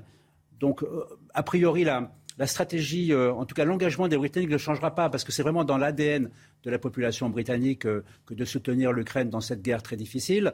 Euh, maintenant, euh, Boris Johnson a montré quelque chose, c'est qu'il ne suffit pas d'être euh, issu d'une très belle famille britannique pour être un nouveau Churchill. Donc on imagine que le mm. nouveau Premier ministre aura un style beaucoup plus conventionnel qui collera mieux avec le monde international. Général Clermont, merci mon général. À six jours du défilé du 14 juillet, on vous emmène ce matin sur une frégate de défense aérienne haute de 36 mètres. Et eh oui, c'est le Fort-Bain, ce bateau de guerre suréquipé et sous le commandement de l'OTAN. Alors comment fonctionne la plus grande frégate de la Marine nationale et quel est son rôle? Stéphanie Rouquier et Harold Iman ont eu le privilège d'embarquer à bord. Après cinq jours de navigation, le Fort-Bain se positionne au large de la Syrie. Cette frégate de défense aérienne est la plus grande frégate de la Marine nationale. C'est 9 euh, mètres de tirant d'eau, donc 9 mètres sous l'eau, l'équivalent d'une petite maison de 3 étages. Et c'est une mature de 36 mètres, euh, l'équivalent d'un immeuble de 10 étages. Le Forbin a à la fois euh, effectivement des moyens de détection, des radars, mais il a également des effecteurs, des, missiles, des canons qui permettent d'intercepter d'éventuelles armes ennemies. Cette frégate surarmée, sous commandement de l'OTAN, gère la surveillance aérienne. Depuis l'invasion de l'Ukraine, 20 bateaux russes naviguent en permanence dans cette zone. Alors plusieurs fois par jour, l'hélicoptère embarqué effectue des vols de reconnaissance. La Terre est ronde, hein, donc euh, on utilise des hélicoptères qui permettent d'aller voir sous l'horizon. Ils sont en fait des relais. Ils nous permettent euh, d'obtenir la position de la cible pour pouvoir tirer à plusieurs centaines de kilomètres en effet des armes anti-navires. Après une mission d'un mois en Méditerranée orientale, le Forbin est rentré à Toulon fin juin. D'ici quelques semaines, l'équipage reprendra la mer pour une destination encore secrète. Voilà, chaque jour un, reportage et, euh, un reportage sur, sur l'armée. On, vous fait découvrir les, coulisses, ce qu'on peut vous montrer euh, de l'armée avant le, avant le 14 juillet. La colère des voyageurs qui se retrouvent sans leurs valises, on les comprend. Depuis une semaine, environ 20 000 bagages s'accumulent à l'aéroport Roissy-Charles de Gaulle séparés de leur propriétaire. Un problème informatique aggravé par la grève du week-end dernier, Chana. Hein. Alors vous allez voir que c'est une vraie pagaille. Et en plus, pour certains, ça peut avoir de lourdes conséquences. Regardez ce reportage signé Michael Dos Santos. Ces images ont été tournées vendredi dernier dans un entrepôt de Roissy-Charles de Gaulle. Près de 20 000 bagages perdus y sont entassés à cause du mouvement de grève entamé par le personnel de l'aéroport parisien la semaine dernière. Parmi les personnes impactées, 90% d'entre elles sont des passagers d'Air France. Laetitia est arrivée lundi dernier à Toronto sans valise. Sa santé se fragilise. Je prends divers médicaments, donc je ne prends pas mes médicaments depuis lundi. Euh, je suis arrivée au Canada. C'est très problématique, notamment un. Comme elle, Suzanne, touriste américaine en escale à Paris, est repartie en Espagne sans ses bagages. Seule différence, la New-Yorkaise sait précisément où se situent ses affaires. J'ai un GPS dans ma valise, donc je peux voir exactement où elle est. J'ai essayé de parler à Air France, mais je suis tombée sur une boîte vocale. Je vois où elle se trouve, elle n'est pas perdue. Pour Air France, le mouvement de grève est la principale cause de ce retard de livraison. Les trieurs bagages de Roissy n'ont pas été démarrés avant 9h du matin. Les 40 premiers vols sont partis sans bagages et les vols long courriers d'Air France n'ont pas pu être traités. Une fois démarrés, ils n'ont pas absorbé la charge. Dans les prochains jours, tout devrait rentrer dans l'ordre. D'après Air France, plus de la moitié des bagages ont déjà été traités. Allez, restez bien avec nous dans un instant. On va retourner évidemment dans le Gard. Méga feu euh, dans le Gard. 680 hectares au moins ont déjà été euh, brûlés. On sera en direct avec euh, notre correspondante, avec notre envoyé spécial Stéphanie Rouquier. Et puis vous entendrez des, témoignages. Stéphanie, voilà, qui est, qui, connectée. Et vous entendrez également des, témoignages d'habitants, des habitants évacués. 680 hectares au minimum, hein, ça continue de brûler. Le front de feu fait 10 km. Restez bien avec nous. Et puis dans un instant également, l'édito politique. A tout de suite. La politique, avec vous Jonathan Sixou, le projet de loi sur le pouvoir d'achat nécessite de remettre sur la table quelques 20 milliards d'euros. 20 milliards qui s'ajoutent aux 23 milliards déjà dépensés depuis un an, Jonathan. Et malgré ce que dit Bercy, le, quoi qu'il en coûte, ça continue. Hein. Oui, et je pense, euh, en entendant tout cela, au tonton flingueur, euh, dont l'un d'eux dit, vous savez, vous connaissez ce film de Georges Lautner, dialogué par Michel Audiard, quand on parle de pognon, à partir d'un certain chiffre, tout le monde écoute. Alors, ces dernières années, et la crise Covid n'a rien arrangé, on ne parle qu'en milliards. On jongle avec les zéros, c'est désormais la mesure euh, étalon. Et euh, dès qu'on parle de finances publiques, ça se compte en milliards, au point, eh ben, quitte à contredire les tontons flingueurs, qu'on n'écoute plus beaucoup, en fait, puisque les milliards, ça ne parle pas vraiment au commun de, des citoyens. Le fameux quoi qu'il en coûte, d'ailleurs, il a déjà coûté 600 milliards. La dette de la France, elle, elle frôle les 3000 milliards. Vous pourrez me dire, il y a juste titre d'ailleurs dans ce contexte, on n'est plus euh, à 20 milliards près. Euh, mais là où il y a un problème, c'est que le discours entendu euh, hier, le discours de Bruno Le Maire, est en contradiction avec la réalité pour le moins. Toutes les mesures annoncées pour sauver le pouvoir d'achat relèvent de la politique du chèque, de la subvention. Et tout cela a un coût, un coût qui s'ajoute aux autres coûts précédents. Et il va bien falloir financer tout cela. Mais cela ne se fera ni par la dette, ni par l'impôt, nous dit-on. D'ailleurs, l'impôt pourra même baisser baisse de l'impôt, hausse euh, des aides, euh, mais maîtrise des finances publiques, nous dit euh, Bruno Le Maire, en pleine inflation. Il y a là un, paradoxe, mais lui n'en voit pas. On ne demande qu'à le croire, mais comment créer de la richesse lorsque, par exemple, l'inflation gèle l'investissement des entreprises Et le casse-tête est parti pour durer, puisque Bruno Le Maire a donné les explications de l'inflation, la guerre en Ukraine et le confinement à répétition de la Chine. Or, à ma connaissance, Romain, la guerre avec la Russie en Ukraine et la pandémie de Covid ne sont pas prêts de s'arrêter. Jonathan Sixou. Merci beaucoup, Jonathan. Le quoi qu'il en coûte qui semble continuer. Voilà. C'est l'heure de la météo. 6h57. Le temps, tout de suite, Alexandra Blanc. Et puis juste après, on, repartira dans le, dans le Gard pour euh, suivre ce méga feu. Alexandra Blanc, vous nous emmenez tout d'abord en Bretagne. Oui, on prend la direction de Saint-Quay-Portrieux, dans les Côtes d'Armor, avec un ciel parfaitement dégagé ce matin. Le week-end s'annonce estival, retour du soleil sur les régions du Nord après un temps bien nuageux hier. Le temps est resté bien brumeux. Au nord de la Loire, on va retrouver aujourd'hui un temps sec et ensoleillé euh, partout, au nord comme au sud. Alors ce matin, on a un petit peu de brouillard en remontant près des côtes de la Manche ou encore quelques nuages dans le sud-ouest. À noter également le maintien du Mistral et de la Tramontane en Méditerranée. Conditions météo donc très compliquées pour les incendies dans l'après-midi, très peu d'évolution. Une après-midi splendide au nord euh, comme au sud, du soleil pour tout le monde. Côté température, les températures sont un peu fraîches en Champagne avec seulement 9 degrés contre déjà 23 degrés à Nice. Et dans l'après-midi, les températures restent estivales. 27 à Dijon, 28 degrés à Paris, 31 degrés le long de la Garonne et localement 35 degrés entre Marseille et Montpellier. C'est News, 6h59 à la une ce matin, le méga feu dans le Gard. 900 pompiers mobilisés, 680 hectares déjà partis en fumée. Stéphanie Rouquier est sur place. À tout de suite Stéphanie. Des policiers visés avec une Kalachnikov par le passager d'un scooter à Grenoble. Les fonctionnaires ont tiré et le conducteur du deux roues est mort. On va vous raconter ce qui s'est passé. Et puis on sera également en direct avec Brice Gajan, qui est secrétaire départemental unité SGP Police Isère. A tout de suite, Brice Gajan.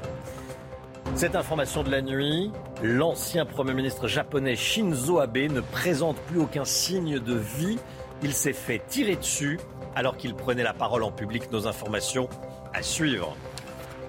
Les labos, grands gagnants de la crise Covid. Eric de Reitmaten a les tout derniers chiffres. Les profits ont été records. À tout de suite, Eric. Et puis vous hésitez peut-être entre le train et la voiture pour euh, partir en vacances. Pierre Chasseret nous dira, preuve à l'appui, que la voiture est bien moins chère. Le méga feu dans les Cévennes continue de tout détruire sur son passage. Les pompiers du Gard ont poursuivi leur lutte contre les flammes toute la nuit. Les rafales de vent n'ont pas arrangé les choses, bien au contraire. À Bordezac, à la frontière avec l'Ardèche, les flammes avaient détruit près de 680 hectares de végétation dès hier soir. 70 habitants ont dû être évacués dans les communes voisines. Nous vous montrons les toutes dernières euh, images de ce méga feu, de cet incendie euh, gigantesque. 900 pompiers seront mobilisés euh, au maximum de la mobilisation. On rejoint tout de suite notre envoyé spécial CNews, Stéphanie Rouquier à Bessèges, commune voisine de Bordezac. Stéphanie, qu'est-ce qui attend les pompiers aujourd'hui et quelle est la situation à l'heure qu'il est? Mais écoutez, c'est encore une journée intense de lutte contre les flammes qui attend les 900 sapeurs-pompiers présents aujourd'hui sur le secteur. Alors, à 6h30, donc il y a quelques minutes, eh bien, les moyens aériens ont pu reprendre leur rotation. Il y a quelques minutes seulement, eh bien, nous avons été survolés par des Canadaires et par des Daesh. Et ce lever du soleil, cette reprise des rotations aériennes, c'est un moment très attendu par les soldats du feu, car c'est un appui précieux après une nuit intense. Alors là, eh bien, je suis devant la mairie de Bessèges. Et c'est ici que les euh, soldats ont installé leur PC. C'est aussi ici que les soldats du feu viennent se reposer quelques minutes ou bien se restaurer rapidement. Et je peux vous dire qu'après cette nuit, qu'après cette soirée, eh bien, les visages sont extrêmement tirés car ils savent que la journée va encore, encore très dure. Vous le disiez, les conditions météo aujourd'hui ne sont pas bonnes. C'est comme hier. Le vent devrait se lever d'ici quelques minutes. Merci beaucoup Stéphanie. Restez bien avec nous, bien sûr. On est en direct avec Jean-Paul Thomas. Bonjour Jean-Paul Thomas. Vous habitez cette commune de, de Bordezac dans le, dans le Gard. Vous avez été euh, évacué de votre, de votre domicile. Racontez-nous.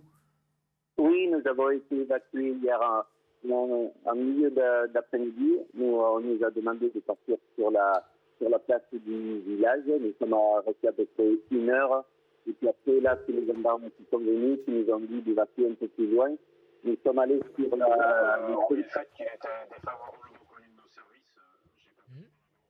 Ah, nous avons. Allô, Jean-Paul Thomas? Oui. Oui, non, je ne vous entendais plus, excusez-moi. Oui, je, vous disais qu'ensuite on a été évacué sur la. Alors, on a un problème, de, on a un problème de, connexion. On va vous rappeler. Ce que je vous propose, c'est qu'on vous rappelle. On va tout d'abord euh, et à présent écouter Tanguy Salgue, qui est commandant chargé de communication opérationnelle du SDIS Gare, les pompiers du Gare. Écoutez ce qu'il nous disait il y a quelques instants. Nous avons environ 800 hommes sur le terrain sur le secteur de Bordezac qui ont travaillé toute la nuit et nous allons continuer à œuvrer sur ce secteur toute la journée, au moins. Euh, et la journée s'annonce particulièrement difficile parce que les conditions météorologiques sont extrêmement défavorables. D'autre part, cette nuit, nous avons connu d'autres départs de feu encore, euh, notamment sur la commune de Millau, un feu qui a fait 8 hectares, où nous avons engagé environ 67 par pompiers et protégé plusieurs habitations. Mmh. Donc la situation est très tendue à l'heure actuelle. Situation très tendue à l'heure actuelle. Nous rappelons Jean-Paul Thomas, les, les Cévennes, les, liaisons sont, compliquées avec, euh, avec les Cévennes dès que nous retrouvons euh, et que dès que nous pouvons euh, à nouveau discuter avec euh, Jean-Paul Thomas, il sera à l'antenne évidemment. Cette information qu'on vous donne depuis le début de la matinale, qui nous vient du Japon, Shinzo Abe s'est fait tirer dessus. Shinzo Abe, vous savez, c'est l'ancien Premier ministre japonais, blessé par balle dans une attaque il y a un peu plus d'une heure. Il aurait été la cible de coups de feu alors qu'il prononçait un discours de campagne dans la ville de Nara. Shinzo Abe a été emmené à l'hôpital et serait en arrêt cardio-respiratoire. Un suspect âgé d'une quarantaine d'années a été arrêté.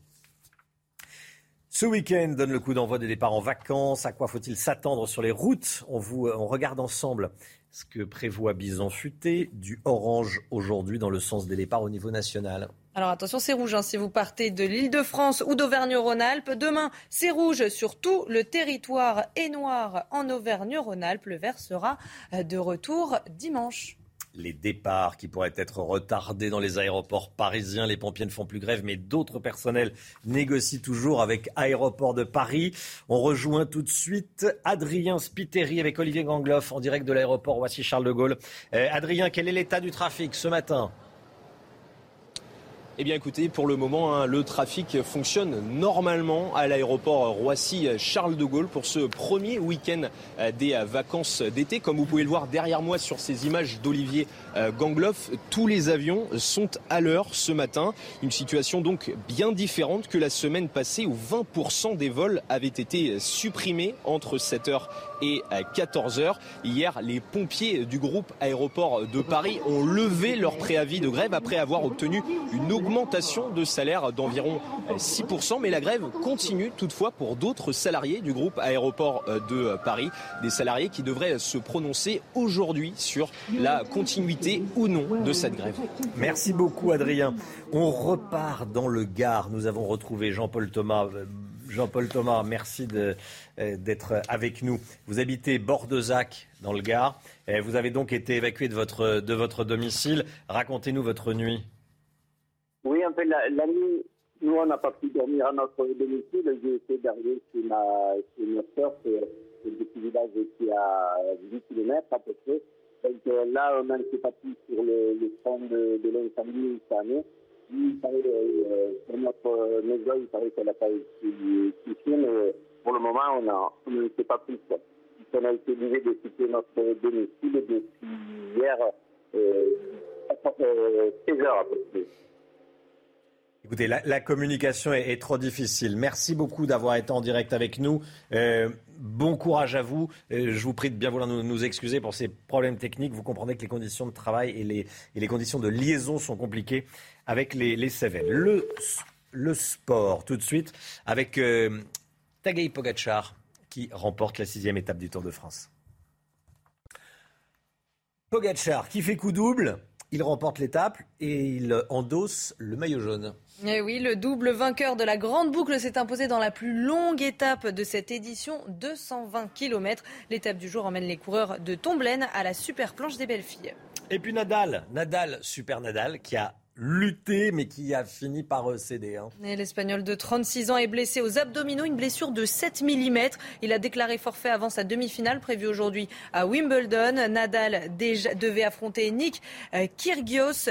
L'Australien accède donc à sa première finale en Grand Chelem. Il affrontera soit Novak Djokovic, soit Cameron Norrie.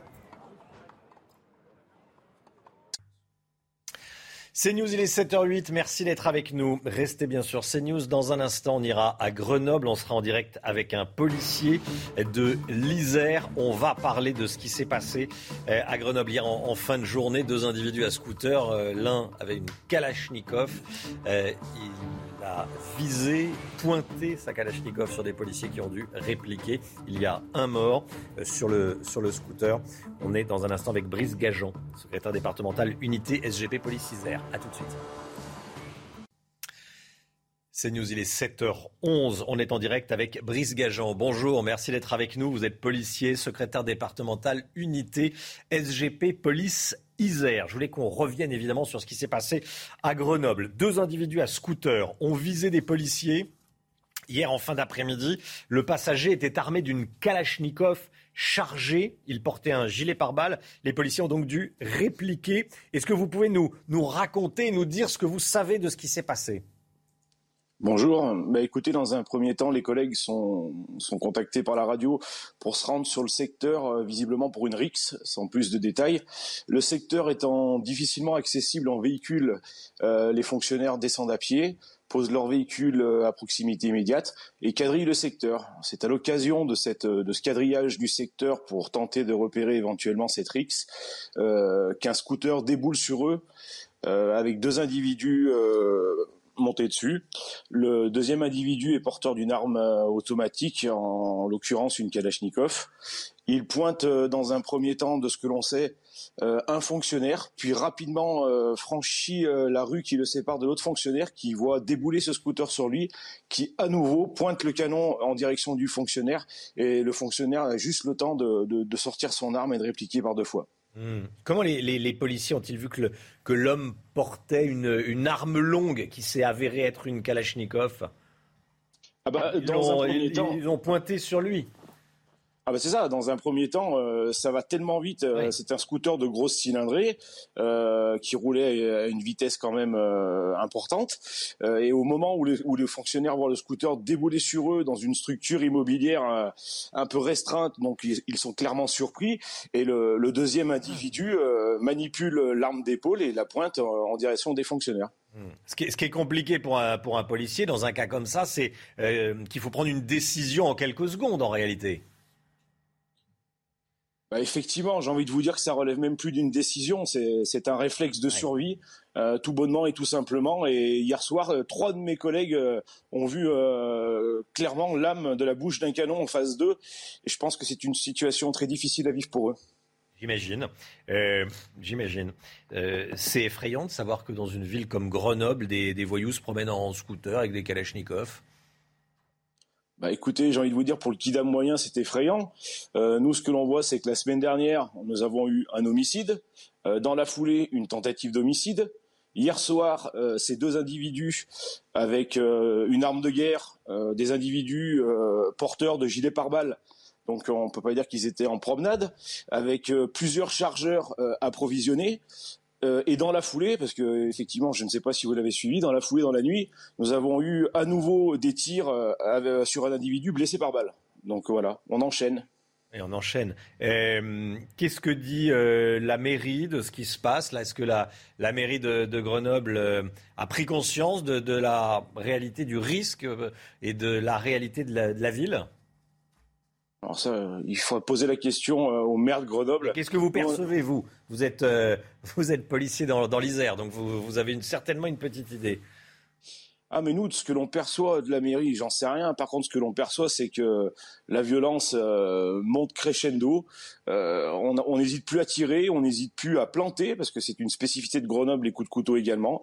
Donc c'est récurrent. Et hier, hier, clairement, je pense que mes collègues ont ont empêché un carnage parce que équipés comme ils étaient, ces individus allaient certainement faire un carnage à une heure de pointe. La circulation était dense on est à 50 mètres du plus gros euh, cinéma de Grenoble.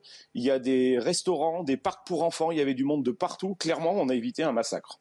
Des policiers qui ont réussi à éviter un carnage, un massacre à Grenoble. Merci beaucoup Brice Gageant, merci d'avoir été en direct avec nous ce matin dans la matinale CNews. Bonne journée à vous. 7h15, 7h15, bon réveil à tous. Merci d'être sur CNews. Tout de suite le point info, Chanel Housteau. Qui va remplacer Boris Johnson au poste de Premier ministre au Royaume-Uni La course a débuté dès hier soir, quelques heures seulement après l'annonce de sa démission. Le député conservateur Tom Tugendat est le premier à avoir annoncé sa candidature. Boris Johnson qui a dit vouloir rester à son poste jusqu'à la nomination de son successeur.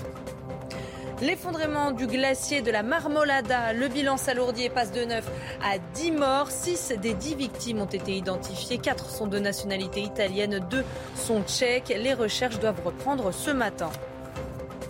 La colère des voyageurs qui se retrouvent sans leurs valises. Depuis une semaine, près de 20 000 bagages s'accumulent dans un entrepôt de l'aéroport Roissy-Charles de Gaulle, séparé de leurs propriétaires. Ça fait suite à un problème informatique aggravé par la grève des bagagistes le week-end dernier. La situation ne devrait pas s'améliorer. Un nouveau mouvement social est prévu demain. Merci beaucoup, Chana. je voulais qu'on revienne sur ce qu'a dit Vladimir Poutine hier. Vladimir Poutine à la télévision russe. Vladimir Poutine qui euh, a menacé en quelque sorte les pays de l'OTAN. Vladimir Poutine euh, qui s'est adressé donc aux, Européens, aux pays de l'OTAN, en leur disant bon, si vous voulez venir vous battre en Ukraine sur mon champ de bataille, en clair, essayez, qu'ils essayent, tiens, de venir. Général Clermont, euh, comment décrypter cette déclaration du président russe? La parole du président russe, finalement, elle est assez rare. Hmm. Il ne s'exprime pas très souvent. Et là, il a pris le temps de s'exprimer, très sûr de lui, très arrogant, une espèce de forum un peu particulier qu'on comprend bien. Enfin, il était mis en scène comme étant le chef des armées et le chef de la stratégie russe. Euh, il a évidemment essayé de faire passer des, un, certain nombre de messages, mais je trouve que c'est un, peu un bilan de cette guerre. Ah. Il a décidé que les, les, armées russes devaient euh, faire une pause opérationnelle, donc il n'y a plus de combat. Ils continuent à bombarder parce qu'ils euh, bombardent avec les avions et les missiles, mais les, troupes n'avancent plus, les troupes se régénèrent. Donc pendant ce temps, il occupe le terrain avec une communication stratégique qu'il a orchestrée avec d'autres euh, responsables politiques qui ont pris la parole auparavant. On les a entendus dans les jours précédents. Et en réalité, il, fait passer des messages, il s'adresse à différents publics. Il s'adresse à trois publics différents, l'opinion publique russe, à laquelle il explique ce qui se passe, il s'adresse également aux Occidentaux, euh, dans lequel il, explique où il en est, quels sont ses buts, et éventuellement il brandit des menaces ou des avertissements. Et surtout s'adresse à une troisième partie de la population qui est les deux tiers de l'humanité, les deux tiers de la planète qui regardent cette guerre avec circonspection et qui disent euh, est-ce que c'est vraiment notre guerre? Les messages qu'il fait passer, parce qu'en fait son discours est assez long. Hein. Il, y en a, il, pour plusieurs minutes, il, utilise des phrases, des mots particuliers. D'abord, il rappelle que la guerre, il est en train de la gagner. Message tactique. Je fais une pause, euh, j'ai pris la moitié du Donbass, je continuerai les opérations quand je veux, c'est moi qui suis le maître de la guerre. Hein. Vous, pensez le contraire, mais vous avez tort. Ensuite, il se tourne vers les Occidentaux, il leur dit, écoutez, vous avez décidé de ne pas faire la guerre. Si vous voulez la faire, vous ne la ferez pas, parce qu'ils savent très bien qu'ils ne feront pas la guerre. Les Occidentaux ont dit qu'ils ne feraient pas la guerre directement. Ils aident les Ukrainiens à faire la guerre, donc ils accusent en réalité les Occidentaux de la, d'instrumentaliser les Ukrainiens pour qu'ils fassent la guerre des Occidentaux. Troisième élément qui est très important, c'est qu'en réalité, il s'adresse également à ce deux tiers de la population qui, euh, ne partage pas le modèle euh, occidental, le modèle américain. On les connaît, euh, le Brésil, la Chine, l'Afrique du Sud, l'Inde, tous ces pays qui disent mais c'est pas notre guerre, mais c'est quoi cette guerre? Donc il rappelle qu'il n'est pas isolé. Il nous rappelle qu'il n'est pas isolé. Et en fait, c'est un, un, élément très important dans sa stratégie, également vis-à-vis de sa population. Et dernier point, il a parlé de négociations, de pourparlers, de cesser le feu. Hein, il se pose en, en, responsable du bien et ce qui lui permet, parce qu'il est en position de force, donc en position de force, on peut parler de négociation, ça lui permet de rejeter la, responsabilité de la poursuite de la guerre sur les, sur les Ukrainiens et sur les Occidentaux. Une communication stratégique importante, un moment important de la guerre. Est-ce qu'elle est terminée? Probablement. En tout cas, on va, on va le savoir dans les prochains jours. Mais dans les prochains jours, ce sont les combats qui vont reprendre. Merci beaucoup, mon général. Le chiffre éco à présent avec euh, ce rapport de l'assurance maladie qui sera publié ce matin.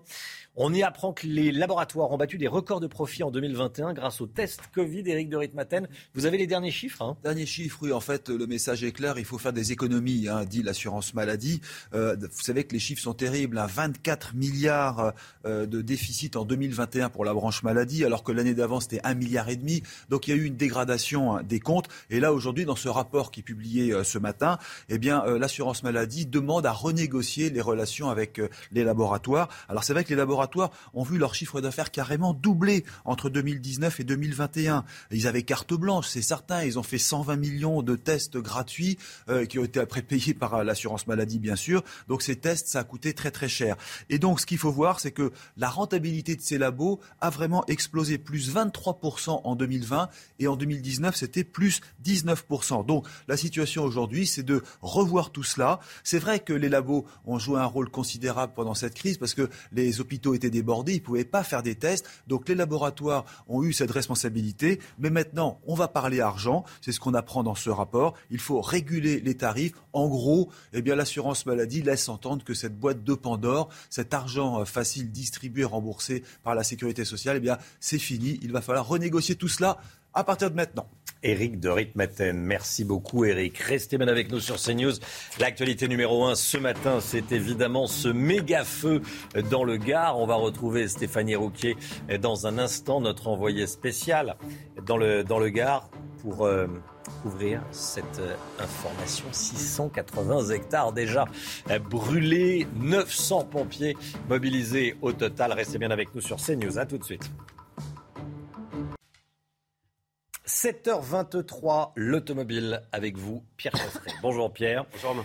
Partir en vacances, Très bien, on est nombreux à avoir cette chance, hein, mais on se pose la question avec la forte inflation, le coût des carburants, est-ce que vaut mieux partir en train ou en voiture? Qu'est-ce qui est le moins cher? Et vous allez répondre à cette question. Euh, partir en vacances en voiture, malgré l'envolée des prix des carburants, est-ce que c'est vraiment rentable? Oui, alors déjà, il faut savoir, Romain, que 73% des vacanciers vont utiliser leur voiture pour partir en vacances. C'est pas anodin, trois quarts qui prennent leur voiture, il y a bel et bien une raison. Certains pour la praticité, pour le confort, pour la rapidité, Romain, mais bien évidemment, il y a aussi d'autres arguments. Il y a aussi d'autres arguments. Et puis il y a la question du coût. Hein. C'est rentable ou pas? Eh ben, elle, est, là, la question. Alors regardez bien, déjà, au niveau des coûts des péages, j'ai pris quatre trajets qui partaient de Paris. Je vous propose d'aller à Nice, à Bordeaux, à Vannes et au Havre. Regardez, ça c'est la différence de coût pour les péages. Ensuite, si on s'intéresse plus particulièrement, parce qu'à cela, il va falloir ajouter le prix des carburants. Prenons pour une motorisation diesel 6 litres au 100 sur autoroute, je suis resté sobre. Pour les mêmes déplacements, voilà vous, combien vous coûte un aller-retour en voiture. Je dis bien aller-retour en véhicule diesel. Si ensuite vous prenez votre automobile essence, cette fois-ci fatalement, il y a un petit peu plus de consommation, donc ça va vous coûter un petit peu plus cher. Regardez les tarifs qui s'affichent pour l'aller-retour sur ces mêmes déplacements. Voilà Romain, combien vous en coûtera euh, vos trajets si vous partez en vacances en voiture Donc, alors vous ne prenez pas en compte le prix de la voiture non, je ne prends pas en compte le prix de la voiture. bon, euh, c'est un coût très important pour les Français. Si on compare au prix du train, quelle différence? Et alors là, là, attention, ça fait mal. Même déplacement, j'ai pris une famille de quatre personnes, la famille française. Regardez un petit peu les coûts pour le Paris-Nice, Paris-Bordeaux, Paris-Vannes et Paris-Le Havre. Ça fait quand même très très mal l'aller-retour. On n'est plus sur les mêmes tendances, alors je vais vous proposer de revoir à nouveau le... Pardon, la différence de coût entre les différents modes de déplacement cette fois-ci. On varie de 1 à x5. Regardez le coût. J'ai pris un déplacement en train qui partait demain pour un retour dans 15 jours. quelque chose d'assez standard pour 15 jours de vacances. Vous le voyez, Romain, il vaut mieux partir au Havre en véhicule diesel. Expliquer à Édouard Philippe que le 80 km heure, ça servait à ça servait à rien notamment. Vous avez de la suite dans les idées. Hein. Ouais, toujours un petit peu. On va pas me la faire. Et tout, mais, mais en tout cas, le déplacement en voiture, on comprend mieux pourquoi les Français se déplacent. Quoi qu'il arrive, même avec des prix des carburants très forts, ça reste beaucoup plus rentable, même si vous avez vu, hein, les prix sont chers et ça impacte directement les foyers sur leur budget des vacances. Merci beaucoup, Pierre Chasseret. Pierre Chasseret, vous, vous partez en voiture j'ai pas le choix. La question se pose même pas. J'ai pas le choix. Si on me croise dans le train, il y a des photos, c'est fini. La réputation est terminée. Merci Pierre. 7h26, le temps tout de suite et on commence avec la météo des plages. Alexandra Blanc avec nous. Alexandra, vous nous emmenez à hier dans le sud. On se dirige vers un beau week-end là. Hein oui, Romain, un week-end estival au nord comme au sud, un temps sec et ensoleillé avec des températures plutôt douces, notamment du côté de hier où vous aurez en moyenne 29 degrés euh, cet après-midi. Alors au programme ce matin, un temps très lumineux au nord comme au sud. On retrouve un petit peu de brouillard en remontant vers la pointe bretonne ou encore dans le sud-ouest. Et puis attention, le vent se maintient en Méditerranée. Le risque d'incendie sera donc favorisé. On va attendre beaucoup de vent entre les Bouches du Rhône, le Gard ou encore du côté de l'Hérault. Dans l'après-midi, une très belle après-midi, du soleil partout. On va retrouver le soleil hein, sur les régions du nord, au nord de la Loire, plein soleil également dans le sud ou encore en allant vers la Bourgogne. Et puis, côté température, c'est un petit peu frais ce matin, notamment euh, pour euh, la Champagne, avec 9 degrés à Reims contre 23 degrés sur la côte d'Azur. Et puis, dans l'après-midi, les températures restent estivales, 28 à Paris, 31 degrés en moyenne le long de la Garonne, 28 degrés du côté de Lyon et localement jusqu'à 35 degrés entre Montpellier et Marseille, température qui reste donc caniculaire dans le sud. Oui, je sais. 7h29, merci d'être avec nous. À la une, donc, ce méga feu dans le Gard. 900 pompiers mobilisés, 680 hectares de végétation brûlée, partie en fumée. Stéphanie Rouquet est sur place, envoyée spéciale de CNews. A tout de suite, Stéphanie, pour les toutes dernières informations. Des policiers visés avec une Kalachnikov par le passager d'un scooter à Grenoble. Les fonctionnaires ont tiré. Le conducteur du deux roues est mort. On vous raconte ce qui s'est passé. Cette information de la nuit, l'ancien Premier ministre japonais Shinzo Abe ne présente plus aucun signe de vie. Il a été touché par balle alors qu'il prononçait un discours. Un homme a été arrêté. Et puis les taxes foncières vont augmenter, les loyers pourraient être bloqués. Sale pour les propriétaires, nous dira Agnès Verdier-Molinier à 7h50. Le méga feu dans les Cévennes continue de tout détruire sur son passage. Les pompiers ont poursuivi leur lutte contre les flammes toute la nuit. À Bordezac, à la frontière avec l'Ardèche, les flammes avaient détruit près de 680 hectares de végétation hier soir. Ça continue, ça continue. Le front de feu fait 10 km. Rien que le front de feu fait 10 km. Des habitants ont dû être évacués. Tout d'abord, les toutes dernières informations avec vous, Stéphanie Rouquier, en direct de Bessèges commune voisine de Bordezac. Euh, Stéphanie, quelle est la situation à, l'heure qu'il est, à 7h30 Bien écoutez, à 7h30, ce que je peux vous dire, c'est que déjà à 6h30, il y a les rotations aériennes qui ont pu reprendre. C'est un appui sérieux, c'est une aide précieuse pour ces sapeurs-pompiers qui ont vécu déjà une nuit intense, qui ont lutté sur certains secteurs difficiles. Et il faut savoir que eh bien, euh, ce feu se trouve dans une zone montagneuse qui est difficile d'accès. Ces pompiers aussi, toute la nuit, eh bien, ils ont pu euh, créer des pistes pour euh, pouvoir s'approcher le plus proche des flammes. Et il faut également savoir que eh bien, dans la nuit, euh, une centaine de personnes ont été évacuées préventivement des trois villages menacés euh, par les flammes. Une trentaine seulement ont pu trouver refuge dans un village vacances à quelques mètres d'ici. Mais il faut savoir que tous les habitants de ces trois villages menacés, eh ils ont vécu une soirée, une nuit de crainte, car ils sont très nombreux à avoir vu ce feu démarrer, à avoir vu ces énormes flammes s'approcher dangereusement de leur maison et ils ont cru tout perdre. Je vous propose justement d'écouter un habitant que j'ai rencontré dans la nuit. Je l'ai vu démarrer depuis ma fenêtre. 20 minutes après, euh, la, forêt était complètement embrasée. Et 45 euh, minutes après, euh, ça y est, qu'on a été pris. la fumée, les flammes, des flammes, je ne sais pas, de plus de 10 mètres au moins, quelque chose d'incroyable. On a arrosé, on a essayé de dégager ce qu'on pouvait dégager. on été dépassé par la situation. Clairement, ça a été un moment. moi, j'ai vu ma maison brûler. Quoi. 10 ans d'investissement qui partaient en fumée. Heureusement, ça n'a pas été le cas, mais les pompiers sont arrivés vraiment au bon moment et il ne fallait pas plus attendre. Alors les habitants sont encore aujourd'hui à appeler rester confinés chez eux, porter fenêtres fermées le plus possible pour éviter que les fumées ne rentrent dans leurs habitations. Et les autorités rappellent à tous que eh bien, le plus important c'est de rester chez eux pour leur sécurité et d'évacuer que lorsque les autorités leur demandent. Merci beaucoup Stéphanie Rouki. On est en direct avec Martine Dumas, habitante de Bordezac, évacuée hier soir. Merci d'être avec nous euh, ce matin dans la matinale CNews. Racontez-nous comment c'est. Déjà, comment allez-vous? Oui, ça. Nous avons passé une nuit un peu chaotique.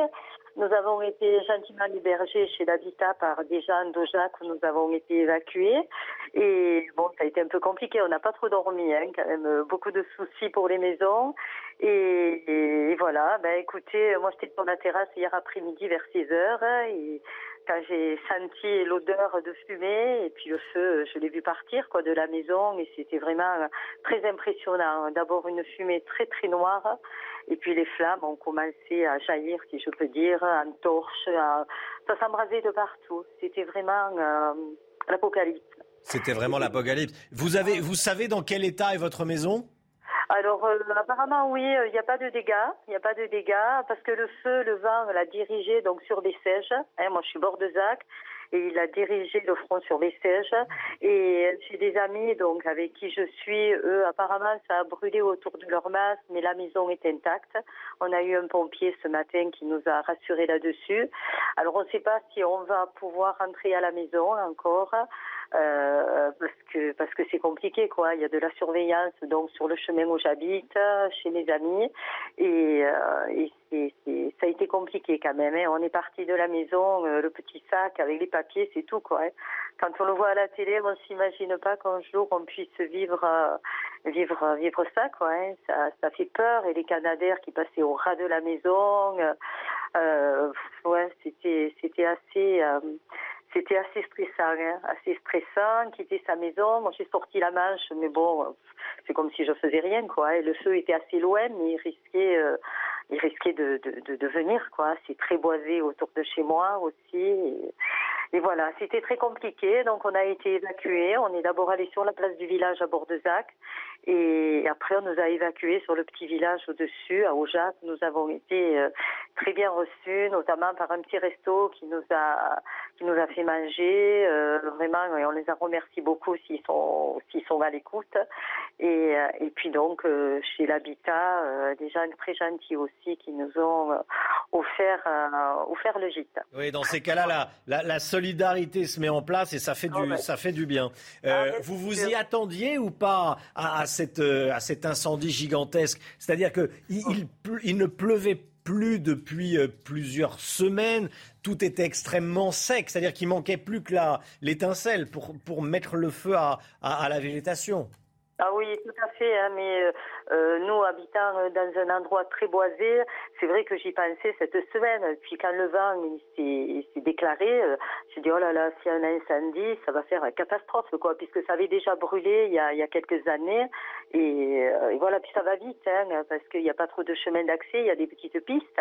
Mais bon, c'est quand même très compliqué. C'est quand même très compliqué. Et voilà, donc il y a des maisons, je sais, qui ont brûlé dont des jeunes pêcheurs qui viennent de, de, de, de terminer leur maison. Euh, donc ça fait ça fait mal au cœur pour eux, quoi. Hein. Ça fait mal au cœur pour eux et j'espère qu'ils seront bien euh, qu'ils seront bien euh, bien récompensés par leur travail euh, pour pouvoir reconstruire tout ça. Hein. Merci beaucoup. Merci Martine Dumas d'avoir témoigné ce matin dans la matinale CNews. Bon courage. Bon courage à vous. Les conditions météo sont très défavorables, Alexandra Blanc. Hein. Oui, c'est vraiment ça qu'il faut retenir, Romain. C'est qu'on va avoir beaucoup de vent aujourd'hui. Le vent qui s'est levé il y a euh, quelques jours déjà et qui va se renforcer. On attend des rafales de l'ordre de 70 km par heure. Donc beaucoup de vent accumulé avec évidemment cette sécheresse. On n'a pas eu de dans le sud depuis euh, quasiment euh, plusieurs mois. Et puis, il y a évidemment ces températures qui restent caniculaires. On attend 35 degrés en moyenne entre Marseille et Montpellier et localement 31 degrés dans le Gard aujourd'hui avec ces trois facteurs, eh bien, le risque d'incendie est accru. Soyez prudents, puisque le Gard n'est pas la seule euh, région assujettie donc au risque d'incendie aujourd'hui. Merci Alexandra. À Grenoble, C'est également une information de, de, ces dernières heures. Écoutez, deux individus à scooter ont visé des policiers hier en fin d'après-midi. Le passager était armé d'une Kalachnikov chargée. Il euh, portait un gilet, le conducteur portait un gilet pare-balles. Les policiers ont dû répliquer. Ils ont ouvert le feu à deux reprises. Le conducteur du scooter a été touché à la tête. Il est mort sur place. Cet homme de 24 ans était connu des services de police. Quant au passager, il a réussi à prendre la fuite. Quentin Gribel. C'est en fin d'après-midi, aux alentours de 18h, que des passants signalent la présence en plein centre-ville de Grenoble de deux individus à scooter, l'important une arme longue. Une patrouille de la brigade anticriminalité se rend sur place. Le passager du scooter les braque. Un policier tire alors à deux reprises et touche le conducteur à la tête. Le jeune homme, âgé de 24 ans, connu des services de police, décède sur place. Il portait un gilet pare-balles. Le passager lui prend la fuite. Une arme de type Kalachnikov a été retrouvée sur le lieu des faits.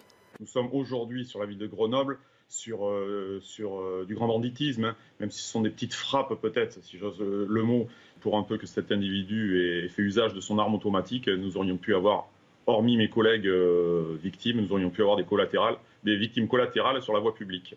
Le policier qui a fait l'usage de son arme à feu a été placé en garde à vue. Une première enquête sur l'effet de coups mortels a été confiée à l'IGPN. Une seconde pour tentative de meurtre sur personne dépositaire de l'autorité publique a également été ouverte.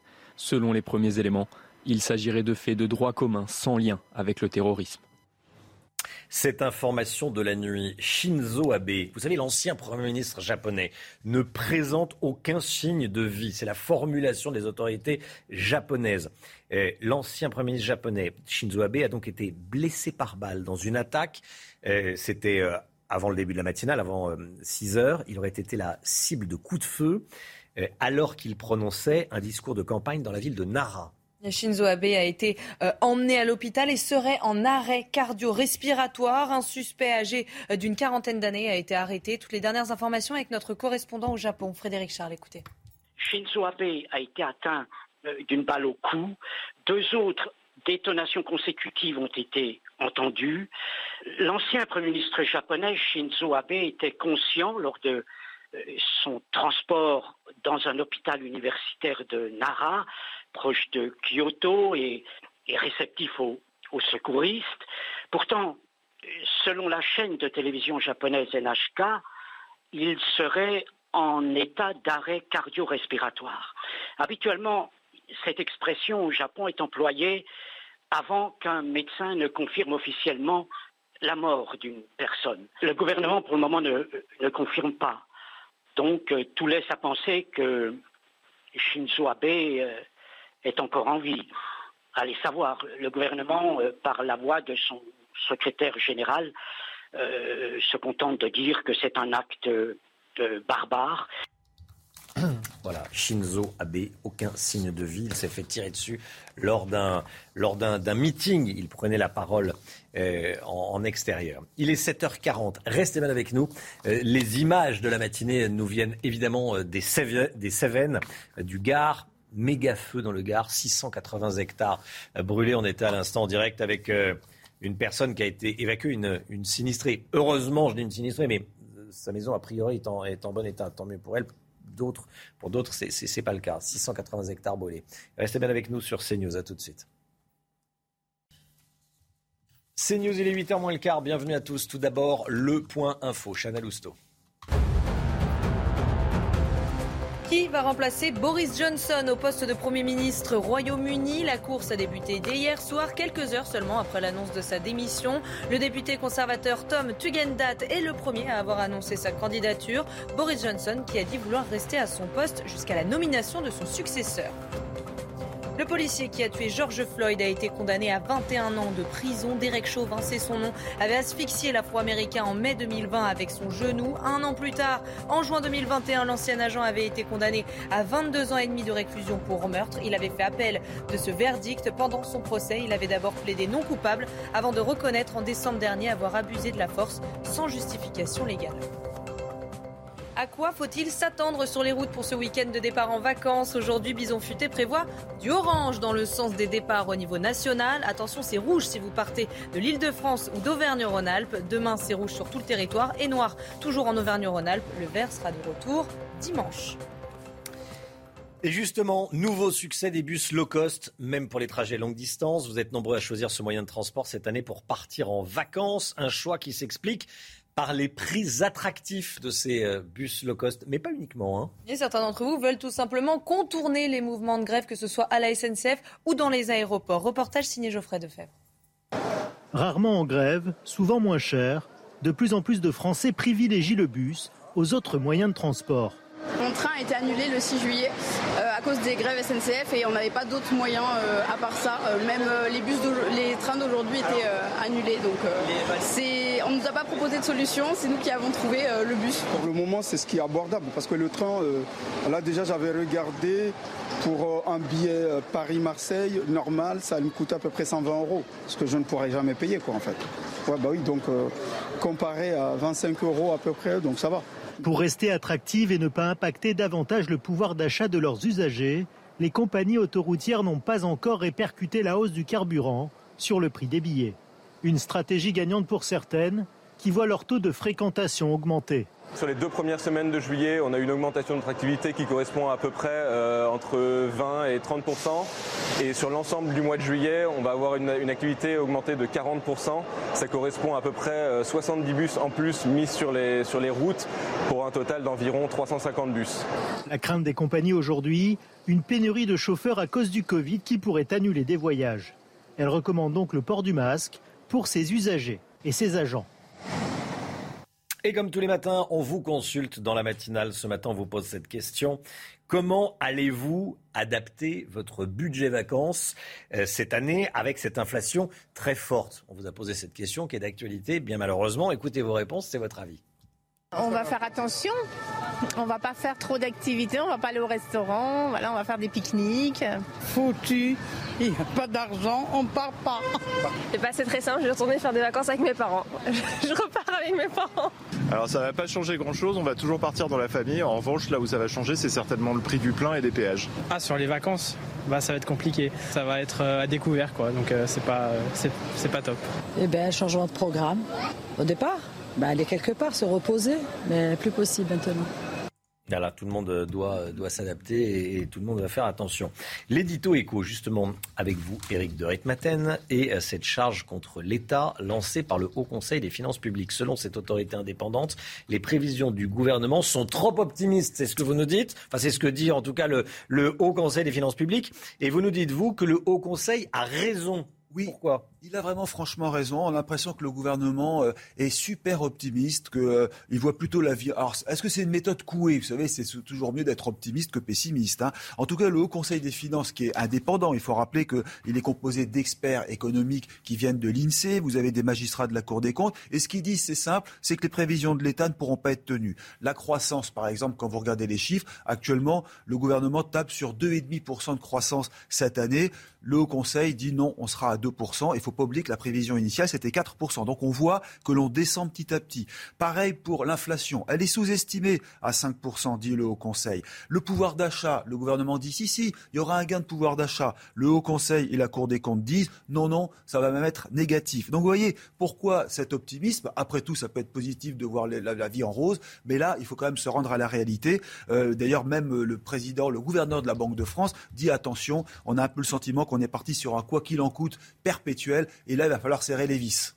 L'alerte est lancée et donnée sur les dépenses de l'État aussi. Hein. C'est ça, c'est vraiment le grand problème. C'est que là, vous avez, on a parlé ce matin, 20 milliards de plus hein, de dépenses nouvelles pour le pouvoir d'achat. Hein, c'est Bertrand euh, Villeroy de Gallo qui le disait, le, gouverneur de la Banque de France. Il faut serrer les vis. Alors, surtout, on se demande comment on va pouvoir réduire le déficit. Ça a été l'un des thèmes du discours d'Elisabeth Borne. Elle parle d'un déficit ramené à 5% du PIB. Vous savez, le PIB, c'est la richesse créée par le pays. 5% en 2022. On est actuellement à 6,5%. Donc, ça vrai que la barre est haute. Et Madame Borne dit on sera à 3% en 2027 à la fin du quinquennat. 2027, eh on reviendrait à ce moment-là à, Maastricht. C'est-à-dire, Maastricht avait dit qu'il ne faut jamais dépasser pour le déficit 3%. En tout cas, c'est vrai qu'il y a vraiment euh, du chemin à parcourir. Ça va être difficile.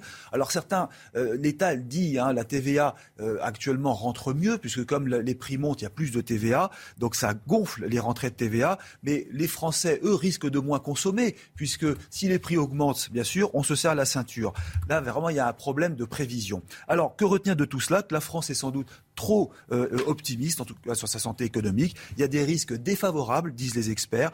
C'est une manière de dire qu'il faut être vigilante, il faut serrer les dépenses, il faut faire attention, et surtout que la dépense publique soit plus efficace. Moi, je terminerai par une chose, c'est qu'on constate que la France, finalement, est très généreuse. Elle lâche beaucoup d'argent sur le plan social, mais malgré toutes ces dépenses eh ben, on est toujours mécontent, rien ne se passe comme il faut. Il y a vraiment une chose qui ne va pas dans la gestion des comptes aujourd'hui. Merci beaucoup Eric de Ritmaten. Euh, mauvaise nouvelle également du côté d'Agnès Verdier-Molinier dans un instant. Bonjour Agnès. Bonjour Romain. Juste après la pub, vous allez nous dire que la taxe foncière va exploser. La taxe foncière va exploser. C'est dans un instant. À tout de suite. Restez malgré tout avec nous, s'il vous plaît. Agnès Verdier-Molinier, Agnès Verdier-Molinier avec nous. Bonjour Agnès. Euh, on a donc des informations sur la loi pouvoir d'achat et on comprend que figure bien le blocage de l'augmentation des loyers à 3,5% par an maximum. Euh, c'est une mauvaise nouvelle pour les propriétaires Agnès? Ah Oui, c'est une très mauvaise nouvelle. 3,5% hein. euh, maximum pendant un an. Hein. Ce n'est pas juste jusqu'à la fin de l'année comme pour les autres mesures, hein. c'est pendant un an. Et ça veut dire que les propriétaires ne pourront pas impacter les hausses qu'ils subissent aussi hein, en termes d'inflation.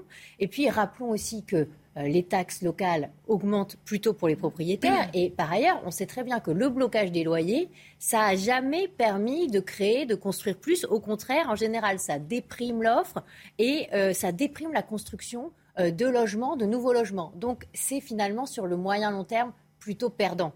Ce sont, des, ce sont donc les taxes foncières qui augmentent? Ah bah oui, les taxes foncières augmentent. Hein. Déjà, on a une revalorisation des bases cadastrales. C'est là-dessus qu'est calculé. En fait, ensuite, c'est avant le taux. Hein.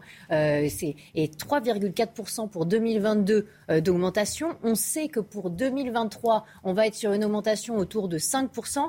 Et en plus, il y a plein de villes qui sont en train d'augmenter en ce moment même leur taux, hein, autour de 10%. Marseille, plus 14%, Tours, plus 15,4%, Strasbourg, plus 12,6%, Nantes, plus 11,5%. Mmh. Ça veut dire que partout dans ces villes-là, euh, il va y avoir une énorme augmentation de la, de, la, somme à payer pour les propriétaires en taxes d'habitation, en de foncière, pardon, et ce matraquage fiscal, eh ben, il va continuer hein, dans les mois qui viennent si je vous suis Agnès, on va plus augmenter les taxes foncières qu'on aura le droit d'augmenter les loyers. Ah bah oui, forcément, parce qu'en en fait là, on est sur une revalorisation qui est euh, du niveau de l'inflation, parce qu'on va faire 3,4 plus 5% entre 2022 et 2023. Et donc, c'est un peu la triple peine pour les propriétaires, parce qu'en plus, ils sont taxés euh, sur leurs revenus fonciers au barème de l'impôt sur le revenu qui n'a pas été revu non plus euh, du niveau de l'inflation réelle. On en avait déjà parlé. Donc ça veut dire qu'ils vont être imposés euh, de, tous les, de tous les côtés et que finalement, ils vont être complètement perdants. Qu'est-ce qu'il faut faire?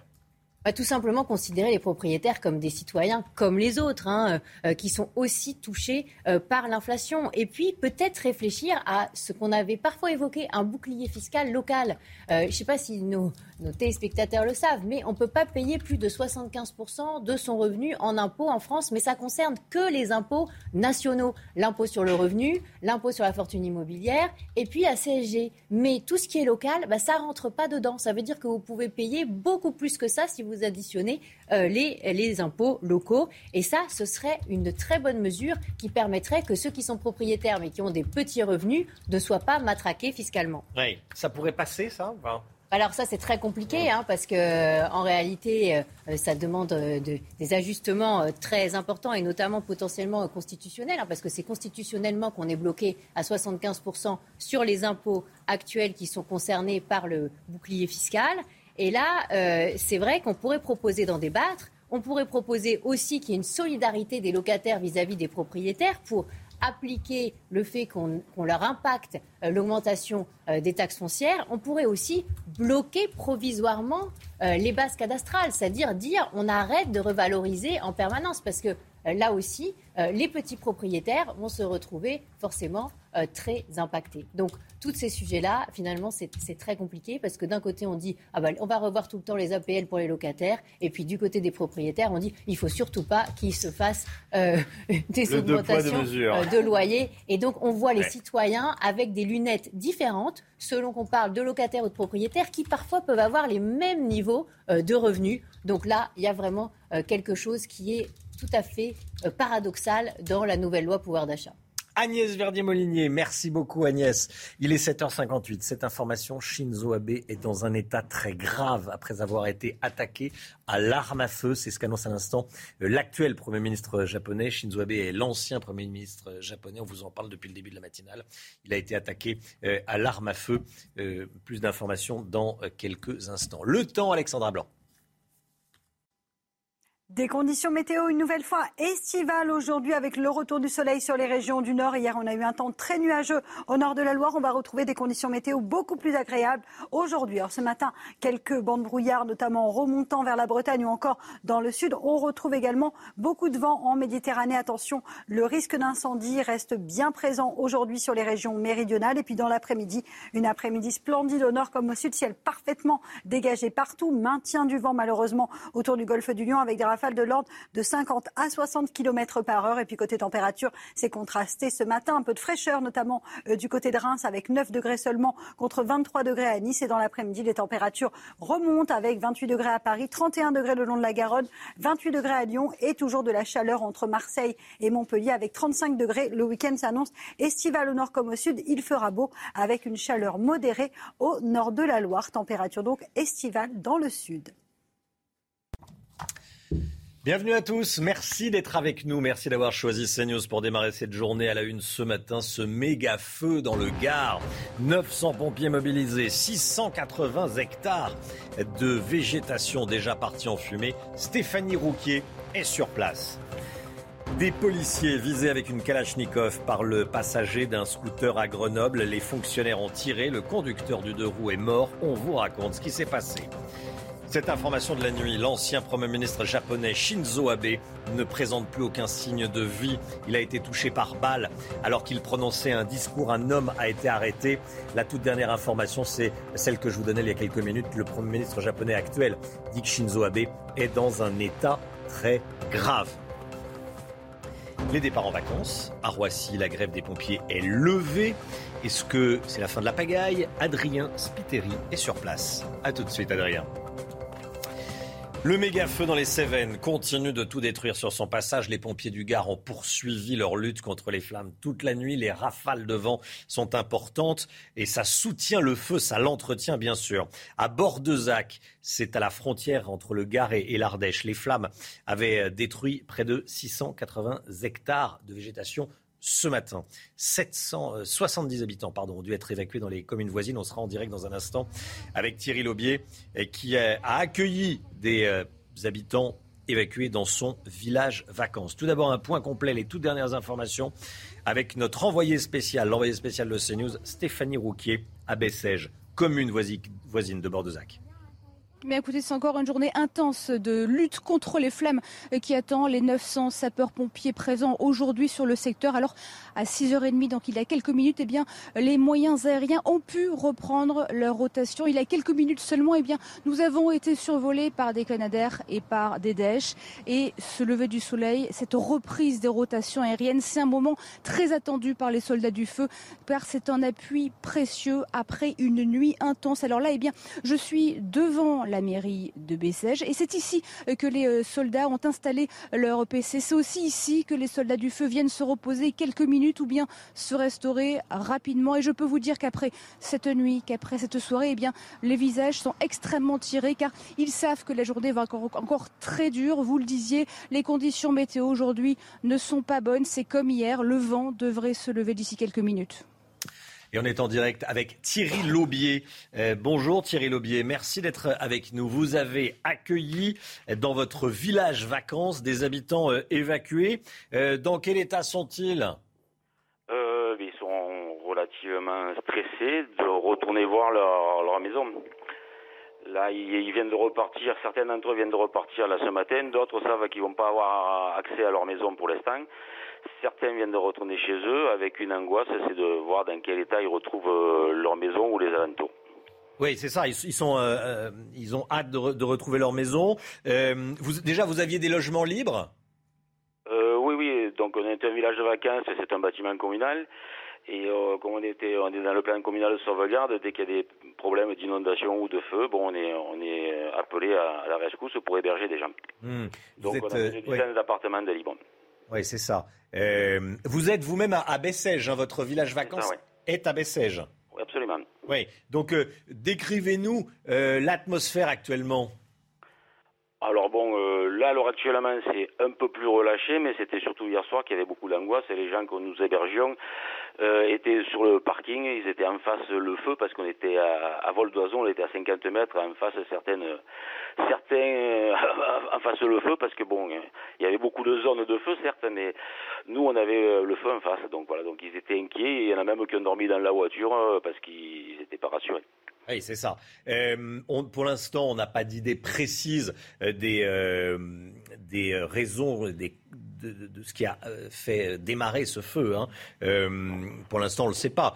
Les consignes, les consignes des, des pompiers, consignes de prudence, sont évidemment très, très importantes en ce moment. On les écoute, ils les diffusent, ces consignes. Vous y attendiez à ce feu aussi important? Non, pas vraiment. Vous le redoutiez ou pas? Mais le matin même, j'avais entendu à la télé justement que les pompiers du Gard étaient sur le qui-vive. Et, mais bon, je, je voyais pas trop pourquoi, mais le vent s'est enlevé par la suite, euh, forcément. On a vite compris pourquoi, parce que le feu s'est propagé apparemment à une vitesse euh, éclair. Hmm. Merci beaucoup Thierry Lobier. Merci d'être euh, en direct, d'avoir été en direct avec nous ce matin. Bonne journée à vous. Merci à vous. Voilà, merci. Écoutons à présent Tanguy Salgue, commandant pompier chargé de communication opérationnelle du SDIS Gare. Il était euh, ce matin en direct dans la matinale CNews. Environ 800 hommes sur le terrain sur le secteur de Bordezac qui ont travaillé toute la nuit et nous allons continuer à œuvrer sur ce secteur toute la journée, au moins. Euh, et la journée s'annonce particulièrement difficile parce que les conditions météorologiques sont extrêmement défavorables. D'autre part, cette nuit, nous avons connu d'autres départs de feu encore, euh, notamment sur la commune de Millau, un feu qui a fait 8 hectares, où nous avons engagé environ 67 pompiers et protégé plusieurs habitations. Mmh. Donc la situation est très tendue à l'heure actuelle. Situation très tendue à l'heure actuelle, évidemment, vous l'imaginez, bien que c'est tendu en, voyant euh, les images qu'on vous diffuse depuis le début de la, matinale. L'autre grosse information, euh, c'est cette attaque par arme à feu de l'ancien Premier ministre japonais Shinzo Abe. Il ne présente plus aucun signe de vie. Il est dans un état très grave. C'est la toute dernière information fournie par l'actuel Premier ministre japonais, Chana. Hein. il l'a dit il y a quelques minutes. Shinzo Abe a été blessé par balle dans une attaque cette nuit. Il a été la cible de coups de feu alors qu'il prononçait un discours de campagne dans la ville euh, de Nara. Shinzo Abe qui a été emmené à l'hôpital et serait en arrêt cardio-respiratoire. Un suspect âgé d'une quarantaine d'années a été arrêté. Toutes les dernières informations avec notre correspondant au Japon, Frédéric Charles. Shinzo Abe a été atteint euh, d'une balle au cou. Deux autres détonations consécutives ont été entendues. L'ancien Premier ministre japonais Shinzo Abe était conscient lors de euh, son transport dans un hôpital universitaire de Nara, proche de Kyoto, et, réceptif aux, secouristes. Pourtant, selon la chaîne de télévision japonaise NHK, il serait en état d'arrêt cardio-respiratoire. Habituellement, cette expression au Japon est employée avant qu'un médecin ne confirme officiellement la mort d'une personne. Le gouvernement, pour le moment, ne, confirme pas. Donc, euh, tout laisse à penser que Shinzo Abe euh, est encore en vie. Allez savoir, le gouvernement, euh, par la voix de son secrétaire général, se contente de dire que c'est un acte barbare. Voilà, et à l'instant, le Premier ministre japonais actuel, Fumio Kishida, euh, déclare prier pour la survie de Shinzo Abe. Donc, euh, on comprend que Shinzo Abe est encore en vie à, l'heure qu'il est. Euh, et le Premier ministre japonais, Fumio Kishida, dit prier pour la survie de Shinzo Abe. Voilà ce que l'on peut vous dire ce matin. À Grenoble, deux individus à scooter ont visé des policiers hier en fin d'après-midi. Le passager était armé d'une Kalachnikov chargée.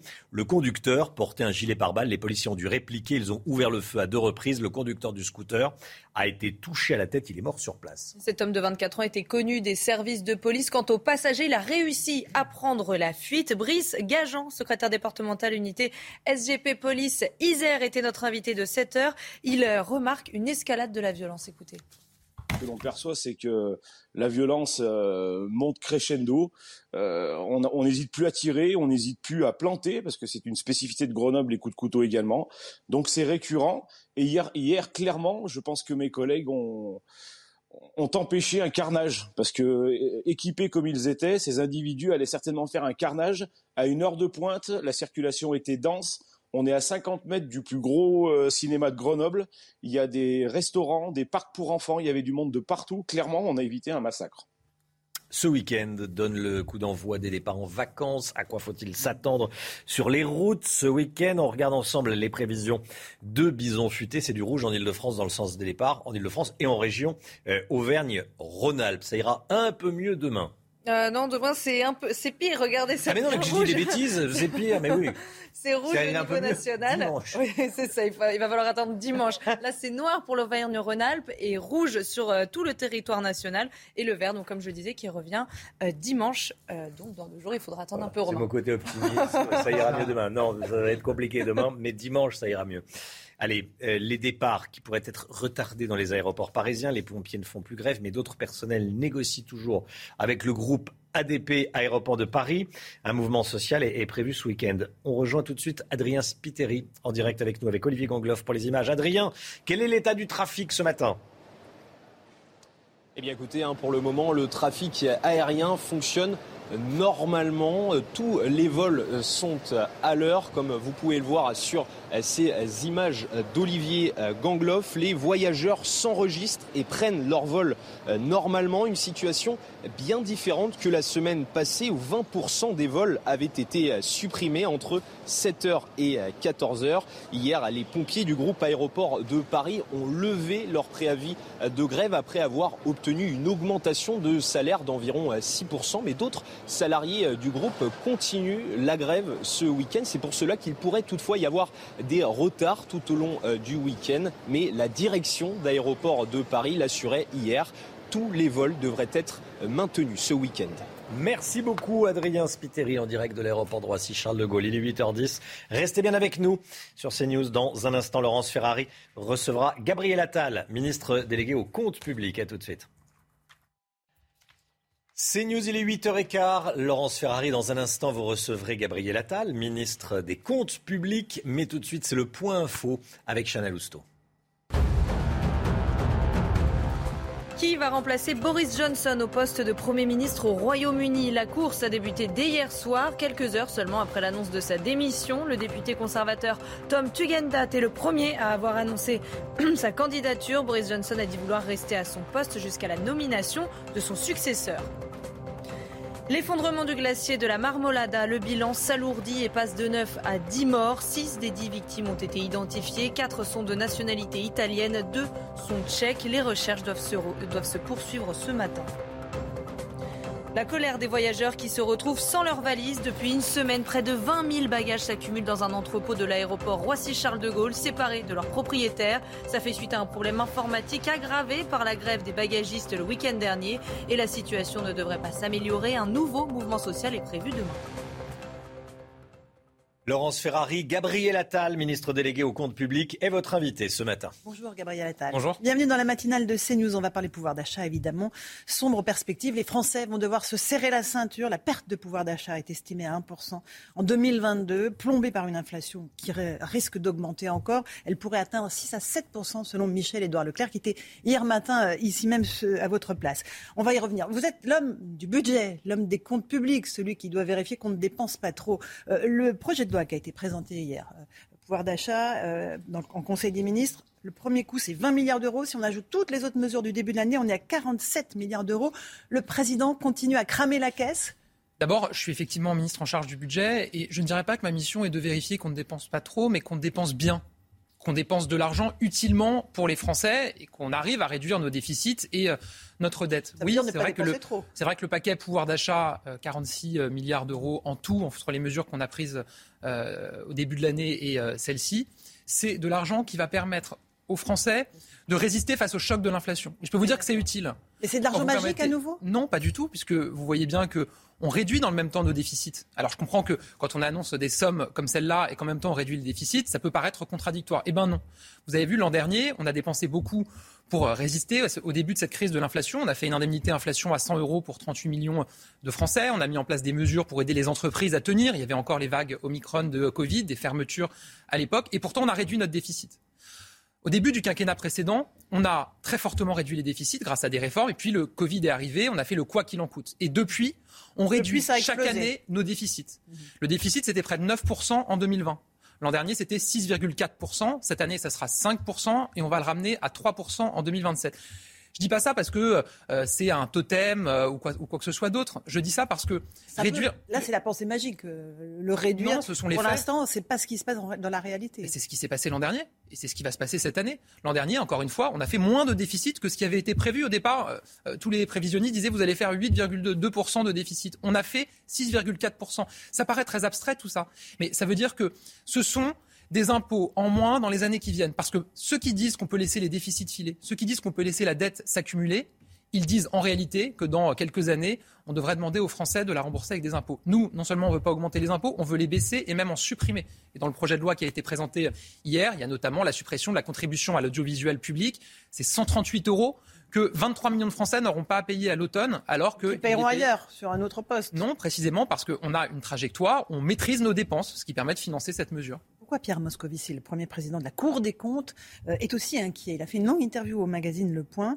Il dit Emmanuel Macron a renoncé à la réduction des dépenses. Il sait de quoi il parle. Comment tenir la prévision de déficit public de 5% fin 2022 demande-t-il. Ce que je disais, c'est que c'est vrai qu'on a dépensé. Vous avez renoncé? C'est vrai qu'on a dépensé plus avec le quoi qu'il en coûte au moment du Covid. Mais je vais vous dire, on ne le regrette pas parce que ce qui a été dépensé avec le quoi qu'il en coûte pendant le Covid, si on ne l'avait pas fait, on aurait dépensé deux à trois fois plus.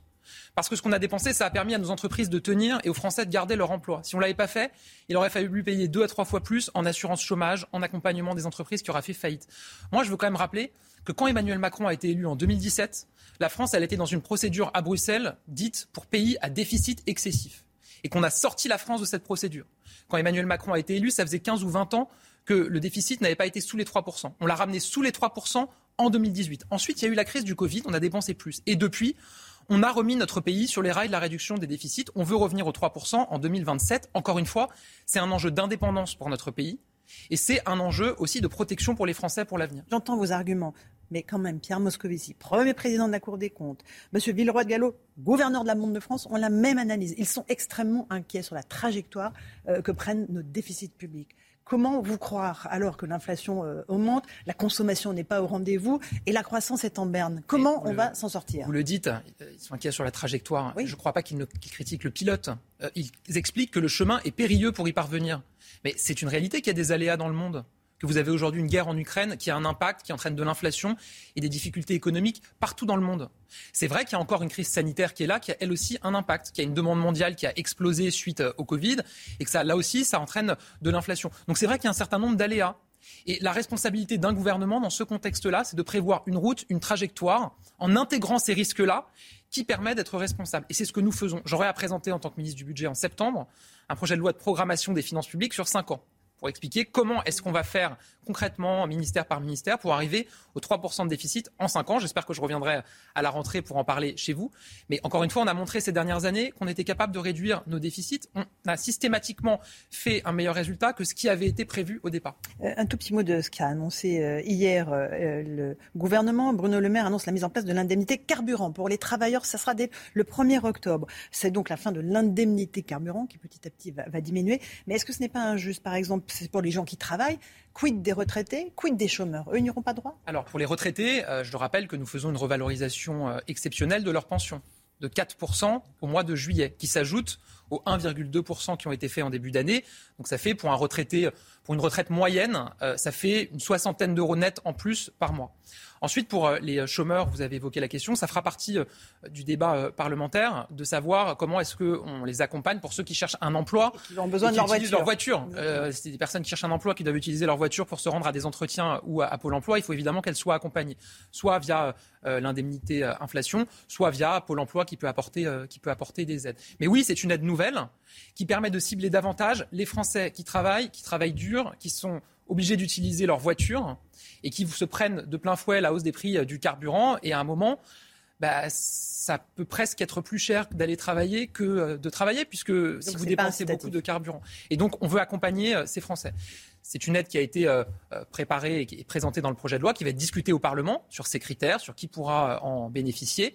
Mais effectivement, ça sera à partir du 1er octobre. Et dans le même temps, la remise carburant qu'on a mise en place va progressivement s'arrêter pour laisser place à ce dispositif. Et tout ce dispositif va s'arrêter à la fin de l'année, c'est ça? Fin 2022, plus personne ne sera subventionné pour le carburant, pour l'alimentation, euh, pour euh, tout? Alors, c'est des aides qu'on met en place pour euh, la fin de l'année 2022, effectivement. Et après, tout s'arrête. Tout à l'heure, on va discuter du budget 2023. On verra aussi en fonction de l'évolution des prix. On s'est toujours adapté. Je vous rappelle qu'en début d'année 2022, on a mis en place une indemnité inflation de 100 euros déjà pour 38 millions de Français euh, qui reçoivent un salaire de moins de 2000 euros euh, par mois. On s'adapte toujours, mais on le fait avec responsabilité. Vous avez des personnalités politiques, des familles politiques qui veulent faire croire aux Français qu'on pourrait dépenser sans se préoccuper euh, de l'argent qu'on a. Voilà. et ben, mais il va falloir faire avec. Il va falloir discuter avec elles, bien sûr, on va discuter avec eux, mais la discussion du projet de loi, ça va être un vrai moment de vérité politique et budgétaire. Parce que quand vous avez des responsables politiques qui vous expliquent qu'il faudra faire une dépense de 50 milliards d'euros, 50 milliards d'euros, c'est euh, une des propositions que j'ai entendues chez euh, les LR, ce qui correspond au budget du ministère de l'Éducation nationale sur une année. Pour euh, mettre le litre d'essence à 1,50 euro. Oui, et que de l'autre côté, ils financeraient ça avec une économie qui rapporte 1 milliard d'euros bah, ça ne marche pas. Ça ne plus compter les Ça ne marche pas. Non, mais je pense qu'il faut ce moment de vérité politique et budgétaire, qu'il faut expliquer quand on fait des propositions qui entraînent des dépenses supplémentaires, qu'il faut expliquer comment on les finance. Parce que sinon, il n'y a pas de mystère. Ça sera financé par de l'impôt. Et nous, on a un engagement, c'est qu'on ne veut pas augmenter les impôts, on veut les baisser et on les baisse. On ne veut pas créer des impôts supplémentaires, on veut en supprimer. Et d'ailleurs, dans le texte de loi qu'on a présenté hier, il y a la suppression, par exemple, euh, de euh, la redevance télé. Il y a des baisses de cotisation pour les indépendants. Un artisan qui gagne 1300 euros par mois, il aura 550 euros de réduction de cotisation sur l'année en plus. Voilà, il y a des mesures très concrètes de pouvoir d'achat dans ce texte. Mais si vous commencez à cogner sur les LR ou sur les autres partis politiques, vous, avez, vous aurez du mal à trouver le fameux compromis euh, que vous réclamez, que vous leur demandez, qu'Emmanuel Macron demande euh, à ses partis. Oh, euh, débat. Par exemple, sur le pouvoir d'achat, qu'est-ce que vous prenez dans ce que proposent les LR ah, D'abord, on n'a pas encore les amendements puisque le texte a été mhm. présenté hier. On va, voir, quand même. on va voir les propositions qui sont faites, Laurence Ferrari. Moi, je dis, on est très ouvert à regarder les propositions. Juste, on a un cadre. C'est un, je le disais à l'instant, on ne veut pas augmenter les impôts. Et deux, on veut réduire nos déficits progressivement pour arriver aux 3% en 2027. Encore une fois, c'est un enjeu d'indépendance du pays et de protection pour les Français. Et, du côté de la NUPS, il y a des propositions que vous pourriez reprendre, le SMIC à 1500 euros? Sur le SMIC à 1500 euros, pour le coup, on a eu l'occasion de s'exprimer pendant la campagne présidentielle. Mhm. Euh, et on a dit qu'augmenter le SMIC comme ça de manière uniforme pour toutes les entreprises, ça serait destructeur pour nos artisans, nos commerçants, nos TPE, nos PME, qui ne peuvent pas forcément se prendre cette augmentation du SMIC, qui n'ont pas forcément les moyens. Donc nous, ce qu'on a fait depuis plusieurs années, ce qu'on peut continuer à faire, c'est d'augmenter la rémunération de ceux qui sont au SMIC en passant par la prime d'activité, par exemple. Ce n'est pas une hausse de salaire, vous le savez parfaitement. Mais une personne au SMIC aujourd'hui, elle bénéficie de 100, 150 euros de plus grâce à nos mesures euh, que nous avons prises, notamment la prime d'activité, sans que euh, ça pénalise les entreprises et donc ça maintient aussi l'emploi. Alors pourquoi ne pas justement baisser les charges, baisser les impôts de production pour aider les entreprises à faire l'effort que vous leur demandez sur les salaires? On va baisser les impôts de production. On a commencé à le faire ces deux dernières années, vous vous en souvenez, un milliard d'euros. On va le faire encore l'année prochaine. C'est ce que la Première ministre a euh, indiqué dans son discours de politique générale. Nous allons continuer à baisser les impôts de production. Mais pourquoi? Parce que cette politique, elle a fait ses preuves. On a le taux de chômage le plus bas depuis 15 ans. Le taux de chômage des jeunes le plus bas depuis 40 ans on a un taux d'emploi le plus haut depuis qu'il est mesuré. C'est grâce à nos baisses d'impôts sur les entreprises, parce qu'on avait des impôts de production qui étaient sept fois supérieurs à ceux qui sont payés par les entreprises, par exemple chez nos voisins allemands. Et depuis, qu'est-ce qu'on voit? On voit qu'on recrée des emplois dans l'industrie. On voit qu'il y a des usines qui ouvrent plus que d'usines qui ferment. Ce n'était pas arrivé depuis 20 ans dans notre pays on voit que la France est depuis trois ans le pays le plus attractif en Europe pour les investissements étrangers. Donc cette politique, elle fonctionne et effectivement, on va, vouloir la poursuivre. J'ai du mal à voir comment vous allez trouver le compromis, étant donné que vous, paraissez vraiment dans une posture de rejet de tout ce que peuvent proposer les LR, le Rassemblement national aussi. Il va falloir compter avec les 89 députés du Rassemblement national ou la NUPS encore une fois, où est euh, la main tendue? Où est euh, la discussion? Où est l'ouverture? Oh, D'abord, je ne crois pas avoir montré que c'était dans une posture de rejet. J'ai dit qu'on était très ouvert, mais que simplement, on ne veut pas augmenter les Il n'y a pas une mesure que je cite que vous allez prendre. Donc Je euh, pense, enfin, si je peux vous donner un exemple, mais encore une fois, on cadrera les amendements quand ils seront déposés. Mais des mesures qui permettent de renforcer la rémunération de ceux qui travaillent, moi j'y suis assez ouvert évidemment, puisque c'est cohérent avec ce qu'on fait depuis par exemple, ans. Par exemple. Bah, on a vu des propositions qui avaient été émises sur les heures supplémentaires, par exemple. Défiscaliser On y va On a déjà fait des choses, hein, il faut quand même le rappeler euh, depuis 5 ans. Défiscaliser. Mais on peut regarder les propositions qui sont faites, on les analysera. Et encore une fois, je pense que là-dessus, on peut avancer euh, largement. À la Commission des Finances, à la présidence de la Commission des Finances, il y a Éric Coquerel euh, de la France Insoumise. Vous avez été auditionné, je crois, hier soir. Deux fois hier, hier matin hier. et hier soir. comment s'est passée cette audition? Écoutez, ça s'est passé dans un esprit républicain répondu aux questions euh, des parlementaires, du président euh, Éric Coquerel de la commission euh, des finances, qui avait un certain nombre de questions à poser. J'ai répondu. Ça s'est passé, oui, de manière républicaine. Maintenant, on a des désaccords de fond, c'est certain. vous avez rappelé certaines mesures qui sont proposées par la France insoumise, qui ne sont pas du tout notre ligne, et on voit les risques pour l'économie française et pour le pouvoir d'achat des Français. Mais enfin, on est en démocratie et heureusement qu'on peut débattre avec des lignes différentes. Eric Coquerel annonce une mission d'information sur les cabinets de conseil privés, à la suite bien sûr des polémiques sur McKinsey au Capgemini, pour connaître leur rapport qualité-prix, leur nécessité et leur rôle. Vous dites banco? Moi, j'ai pas, j'ai pas de commentaires à faire sur euh, les choix souverains du Parlement et de la Commission des finances sur des euh, missions d'information, des commissions d'enquête. Il y a une commission d'enquête du Sénat qui a beaucoup euh, fait parler. Euh, il y a un certain nombre d'engagements qui ont été pris par le gouvernement ensuite sur la réduction euh, de, des budgets dédiés aux cabinets de conseil, sur le fait qu'il y aura désormais, dans le cadre du budget qui est présenté tous les ans à l'automne, un rapport dédié sur la question des cabinets de conseil. Donc je suis sûr que mon collègue Stanislas Guérini, qui est en charge de ces questions, aura à cœur d'avancer sur ces, sur ces sujets. Est-ce que vous pensez qu'il y a quand même un risque de blocage à l'Assemblée? Que si sur, c'est l'épreuve du feu, vous le disiez, ce projet de loi sur le pouvoir d'achat, si ça bloque, si ça ne passe pas, qu'est-ce qui se passe? Qu'est-ce qui se passe pour les Français qui attendent les mesures hein, Parce que la rentrée va être Je ne veux pas y croire. Je ne veux pas croire que les oppositions chercheront à bloquer l'augmentation des pensions de nos retraités, qu'elles chercheront à bloquer les dispositifs qu'on met en place pour que les salariés gagnent plus, pour que les fonctionnaires gagnent plus, qu'elles chercheront à bloquer une suppression d'impôts avec la contribution à l'audiovisuel public. Je ne veux pas y croire parce que je les ai toutes entendues pendant la campagne présidentielle et les législatives dire qu'elles qu'elles voulaient agir pour le pouvoir d'achat des Français. Elles seront probablement pas d'accord sur tout. Certaines diront peut-être qu'il faut faire plus ici ou plus là. Mais euh, ce, texte, ce sont des progrès majeurs pour le pouvoir d'achat. C'est ce qui nous permet d'avoir en France une inflation qui est certes trop élevée, mais qui est une des moins élevées de toute la zone euro.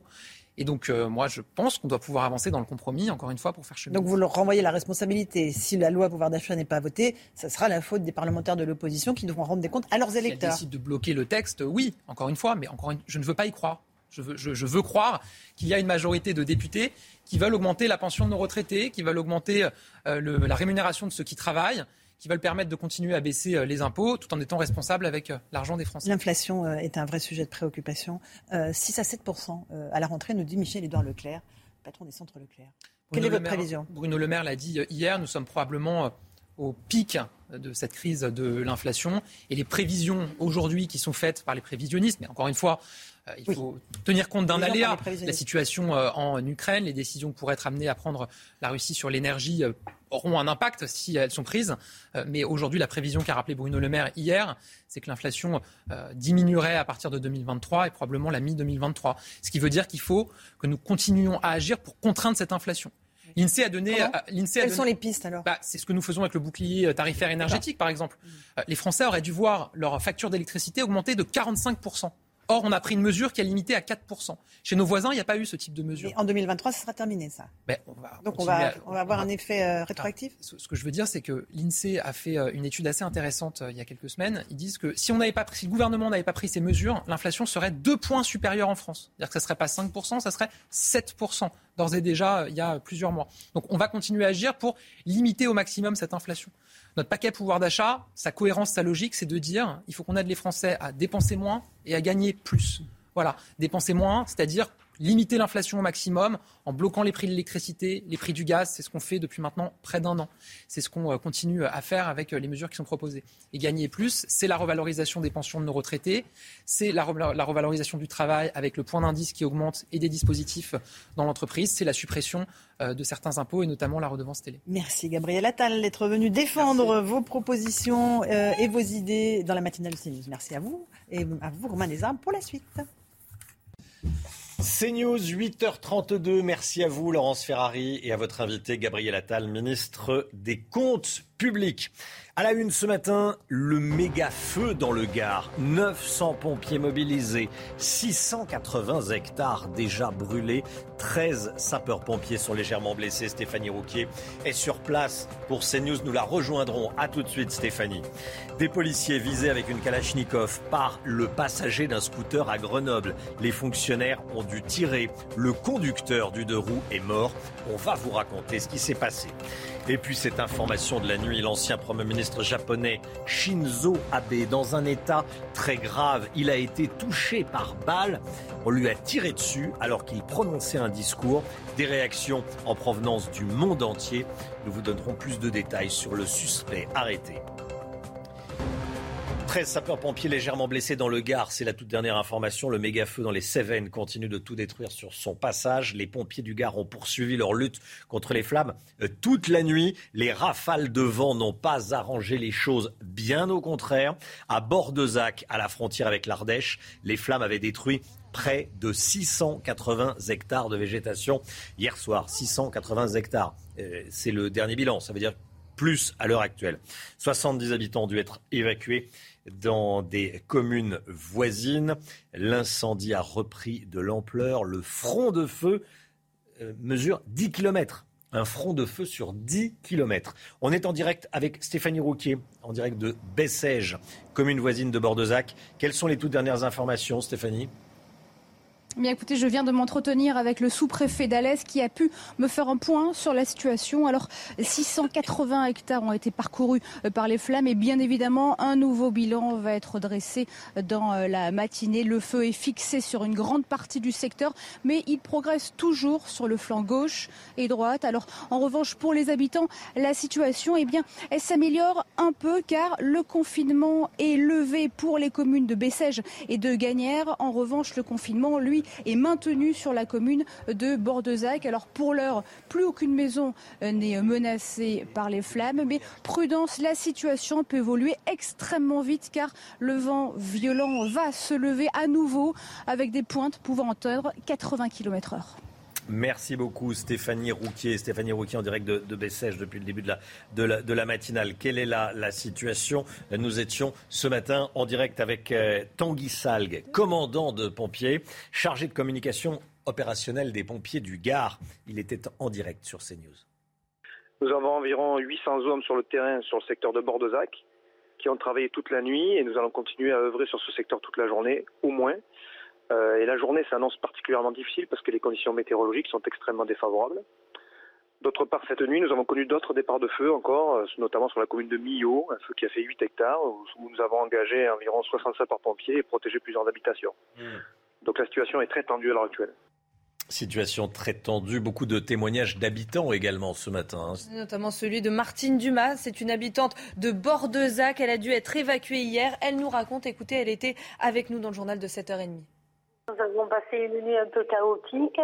Nous avons été gentiment hébergés chez l'habitat par des gens d'Ojac où nous avons été évacués. Et bon, ça a été un peu compliqué. On n'a pas trop dormi, hein, quand même. Beaucoup de soucis pour les maisons.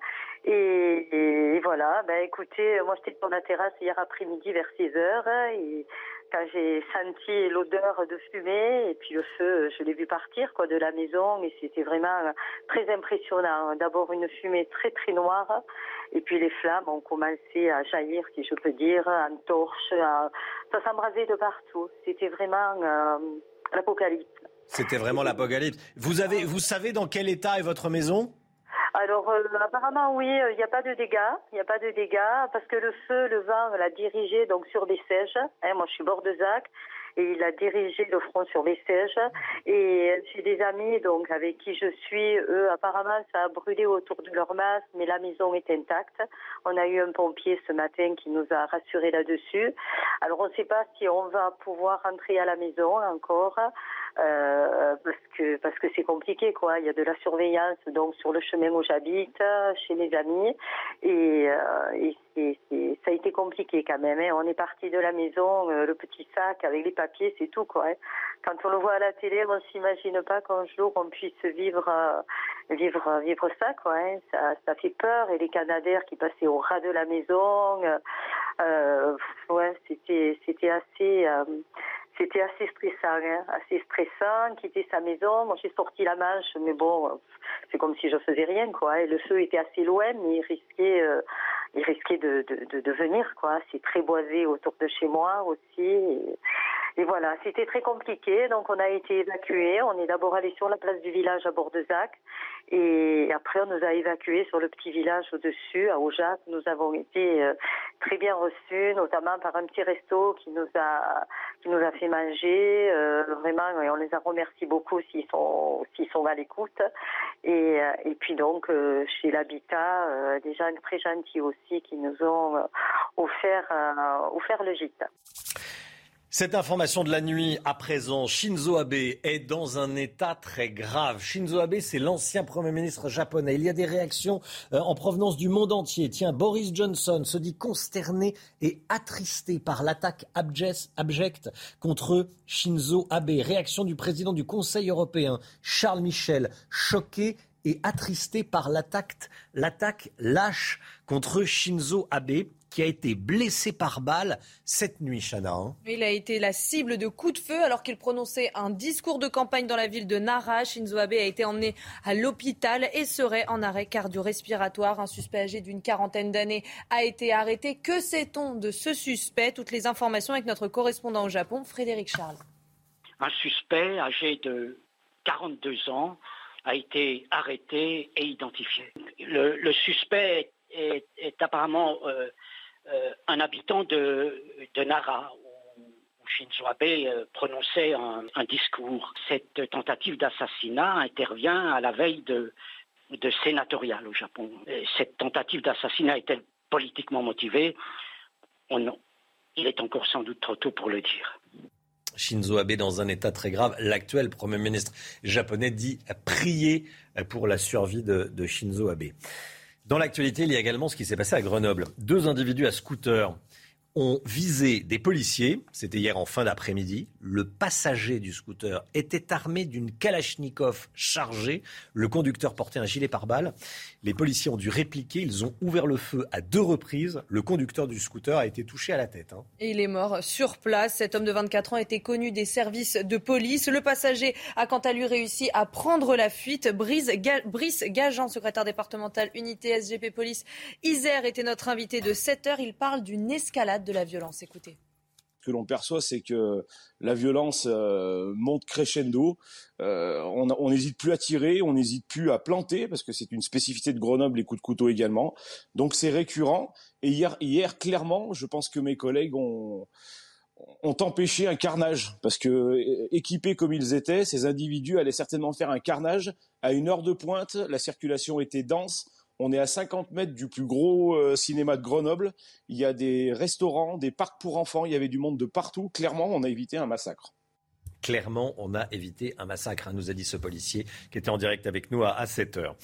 La guerre en Ukraine, à présent, et les menaces, on peut le dire comme ça, hein, de Vladimir Poutine, qui s'adresse aux Occidentaux, aux Européens, aux pays membres de l'OTAN, euh, à ceux qui envisageraient d'aller se battre sur le champ de bataille, dit-il, très concrètement, qui irait, qui irait se battre en Ukraine qu'ils essaient, qu'ils essaient, c'est ce qu'a dit le président russe Vladimir Poutine dans une déclaration à la, à la télévision.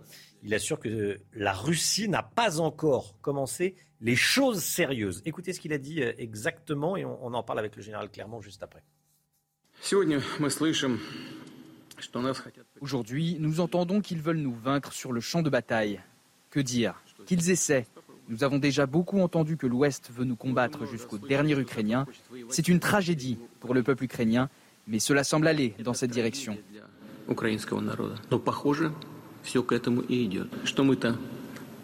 Chacun doit savoir que nous n'avons pas encore commencé les choses sérieuses. En même temps, nous ne refusons pas les négociations de paix, mais ceux qui les refusent doivent savoir que plus longtemps ils refuseront, plus il leur sera difficile de négocier avec nous. Général Clermont, euh, comment faut-il interpréter ces menaces de Vladimir Poutine? Déjà, on parle bien de menaces. On parle de menaces, on parle d'avertissement, mmh. d'intimidation, des provocations, mais aussi d'une forme de bilan. Il ne prend pas très souvent la parole, Vladimir Poutine. Là, il le prend dans un forum un peu particulier. On le sent quand même euh, un peu sûr de lui, euh, arrogant, mais isolé, avec un langage corporel inquiétant. Là, il est, il est inquiétant tout au long de sa, de, de, de, de sa présentation. En réalité, il est rentré dans une séquence de communication stratégique. Euh, il y a une pause. Il y a une pause sur les combats actuellement en Ukraine. Il, a demandé à ses unités de se reconstituer. Donc les combats se ralentissent et il occupe le terrain par une communication stratégique. Et il n'est pas le seul à le faire, puisque d'autres ont pris la parole. Medvedev, Patrouchek, euh, le président de la Douma a pris la parole pour faire monter la pression. En fait, il s'adresse à plusieurs types de personnes. Hein. Il s'adresse à sa population, une espèce de bilan à la population russe, euh, avec la propagande qui va bien. Il s'adresse également aux Occidentaux. Le, défi euh, euh, de, la capacité à, s'opposer ou pas à la Russie. Et puis s'adresse aussi à une corporation indépendante, c'est le reste du monde.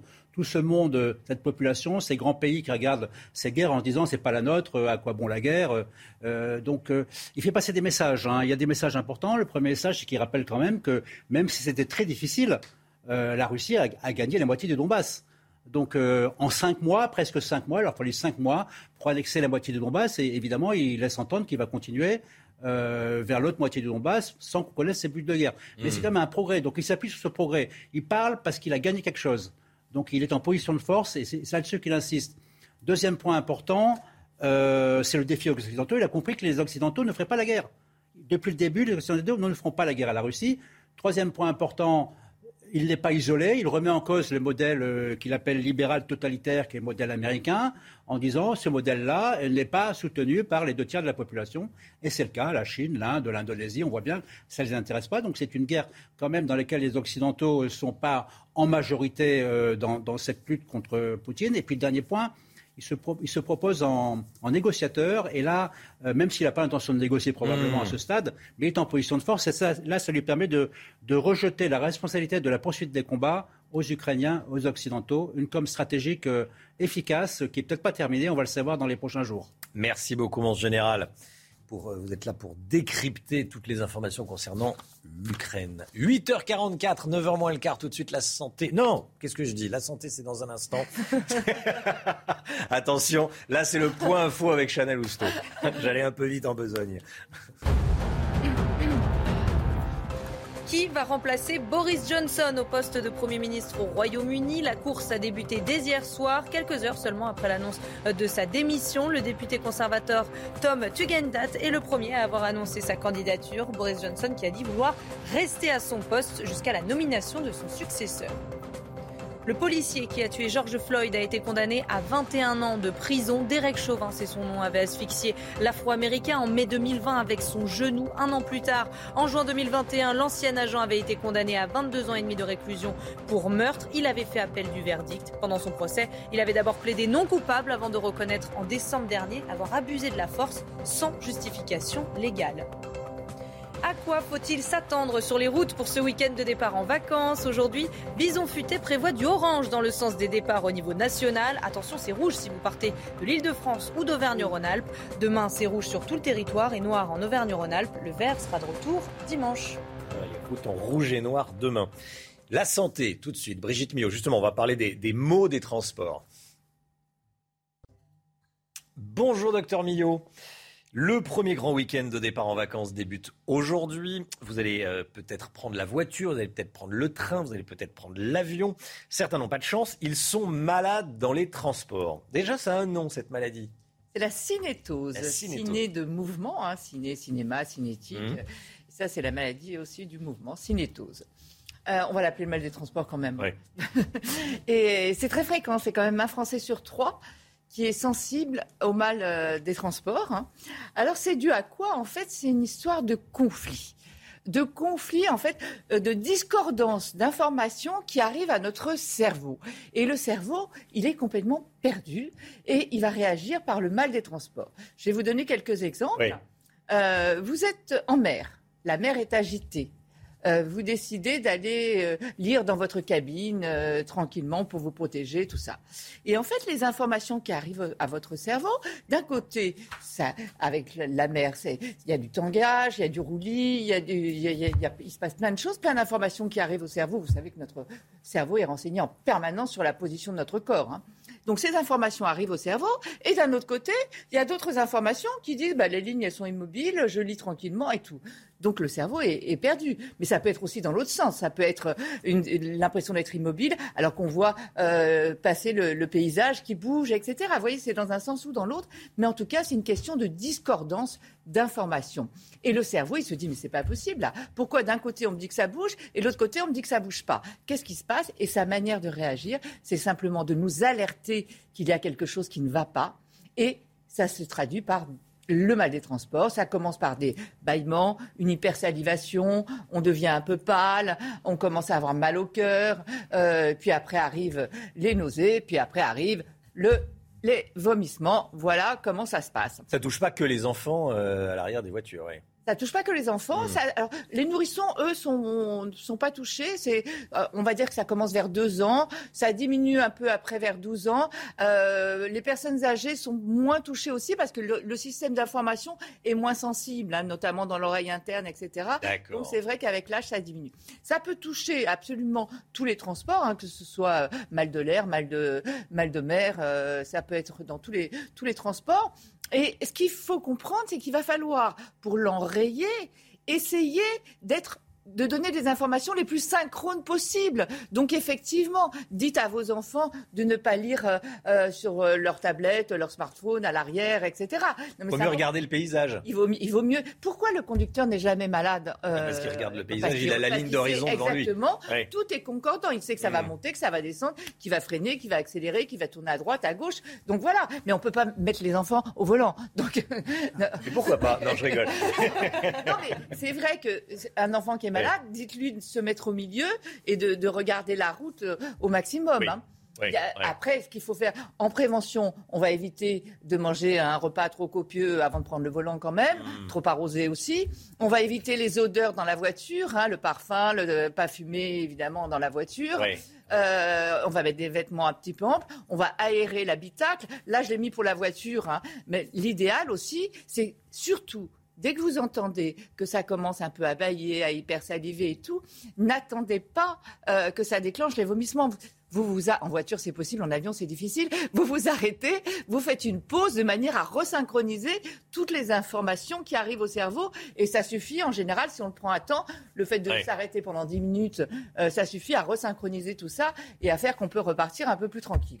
Et puis évidemment, euh, après il y a tout un le sac à vomi est indispensable, mais sinon après il y a tout un tas de petits traitements. Il y a des petits, vous pouvez demander conseil à votre pharmacien des petits bracelets que l'on pose là. Il y aurait un point de, à cet endroit-là du poignet. Certains disent que oui. Après, il y, a, les petites lunettes, vous savez, euh, avec le niveau euh, dans les lunettes. Ah, pour, euh, c'est pas très saillant, mais ça, marche aussi. Et après, il y a évidemment des antivomitifs, des antihistaminiques, et puis il y a des médicaments encore plus forts, mais là, c'est sur prescription. Il faut en parler à votre médecin. Mais voilà d'où ça vient. Donc, essayez de rendre le plus concordant possible les informations, encore une fois. Général Clermont, tiens, vous avez piloté des avions de chasse, des mirages, la tête en bas. comment Comment vous gérez ça, vous? Et Moi, je suis pas malade uniquement quand j'ai un siège éjectable. Ah oui. Donc, je suis malade. En avion de chasse, vous n'êtes pas malade. Exactement. Mais pour voyager, on voyage seul en avion de chasse. Quand pas les commandes, je, suis malade. Ah oui, donc à l'arrière, ah oui, à l'arrière de l'avion, euh, d'un avion de ligne. À l'arrière d'un avion, euh, Quand vous n'êtes pas aux commandes de l'avion, vous êtes. Le fait d'être aux commandes, c'est être concentré, anticiper sur ce qui va se passer, c'est le, meilleur moyen. Exactement comme en voiture. Mon métier passager. Ah oui. Bon, merci Angèle et merci Brigitte. Ont été malades Les navettes, c'est là où ils sont plus malades. C'est vrai qu'on oui, on dit on continuait la, on continuait la chronique. on continuait la chronique. Voilà, les routes de montagne, on est plus malade en, en montagne. Allez, 8h51. Merci d'avoir démarré cette journée avec nous sur CNews. Euh, demain, on vous retrouve, Brigitte? Non, on vous retrouve pas, Brigitte, demain à 10h. Aya, est-ce que tu viens pour les vacances? Pascal Pro arrive. Moi, je n'ai pas changé d'adresse. C'est aujourd'hui les vacances. Vous allez où? Ah, Je vais. Euh, où est-ce que je vais aller Je vais aller me promener un petit peu. J'allais le faire, mais vous. Avez... non J'allais vous avez la belle vie, vous avez des vacances. J'ai un peu de vacances. Je reviens en août, hein, je reviens le mois prochain. Et vous aussi, ça va être les vacances? Regardez, vous avez plein de cheveux. Oh là là là là. Pascal, toi aussi tu pars? Moi aussi. Pascal, vous partez en vacances vous aussi. Vous avez votre, euh, votre, euh, costume bord de mer. Mon costume de bain. Votre, votre costume de bain. Bon ben voilà, il y a, voilà, on se retrouve euh, l'année prochaine. On a passé une très très belle année. Un immense merci à vous tous pour votre fidélité. merci à toute l'équipe, Chana Lousteau, Brigitte Millot, le général Clermont, Éric de Ritmaten, qui a les yeux embué. C'est vrai que c'est toujours triste quand on, quand on, se, quand on se quitte. C'est un peu voilà, c'est les fins d'année scolaire, c'est toujours triste. Euh, il y a toujours une bonne ambiance. On veut toujours. la grasse matinée. Euh... c'est comme les fins d'année scolaire, c'est toujours triste. Voilà. La grasse matinée, c'est pas 5 heures du matin. Et là, voilà, on va faire. Euh, certains vont faire la euh, la grasse matinée, c'est nous et toutes les équipes qui sont derrière, évidemment. Euh, Déborah James Madja, Émilie Dubo, toutes les voilà, toutes les Coralie de Le Place. Kylian Salé, toutes les, toutes les équipes. Merci à vous. Euh, un immense merci. On se retrouve l'année prochaine, bien sûr. Et lundi, vous êtes avec Olivier Benkemoun. Belle journée à vous. Dans un instant, vous l'avez compris, c'est Pascal Pro. bye bye. Tout de suite, Pascal Pro dans l'heure des pros.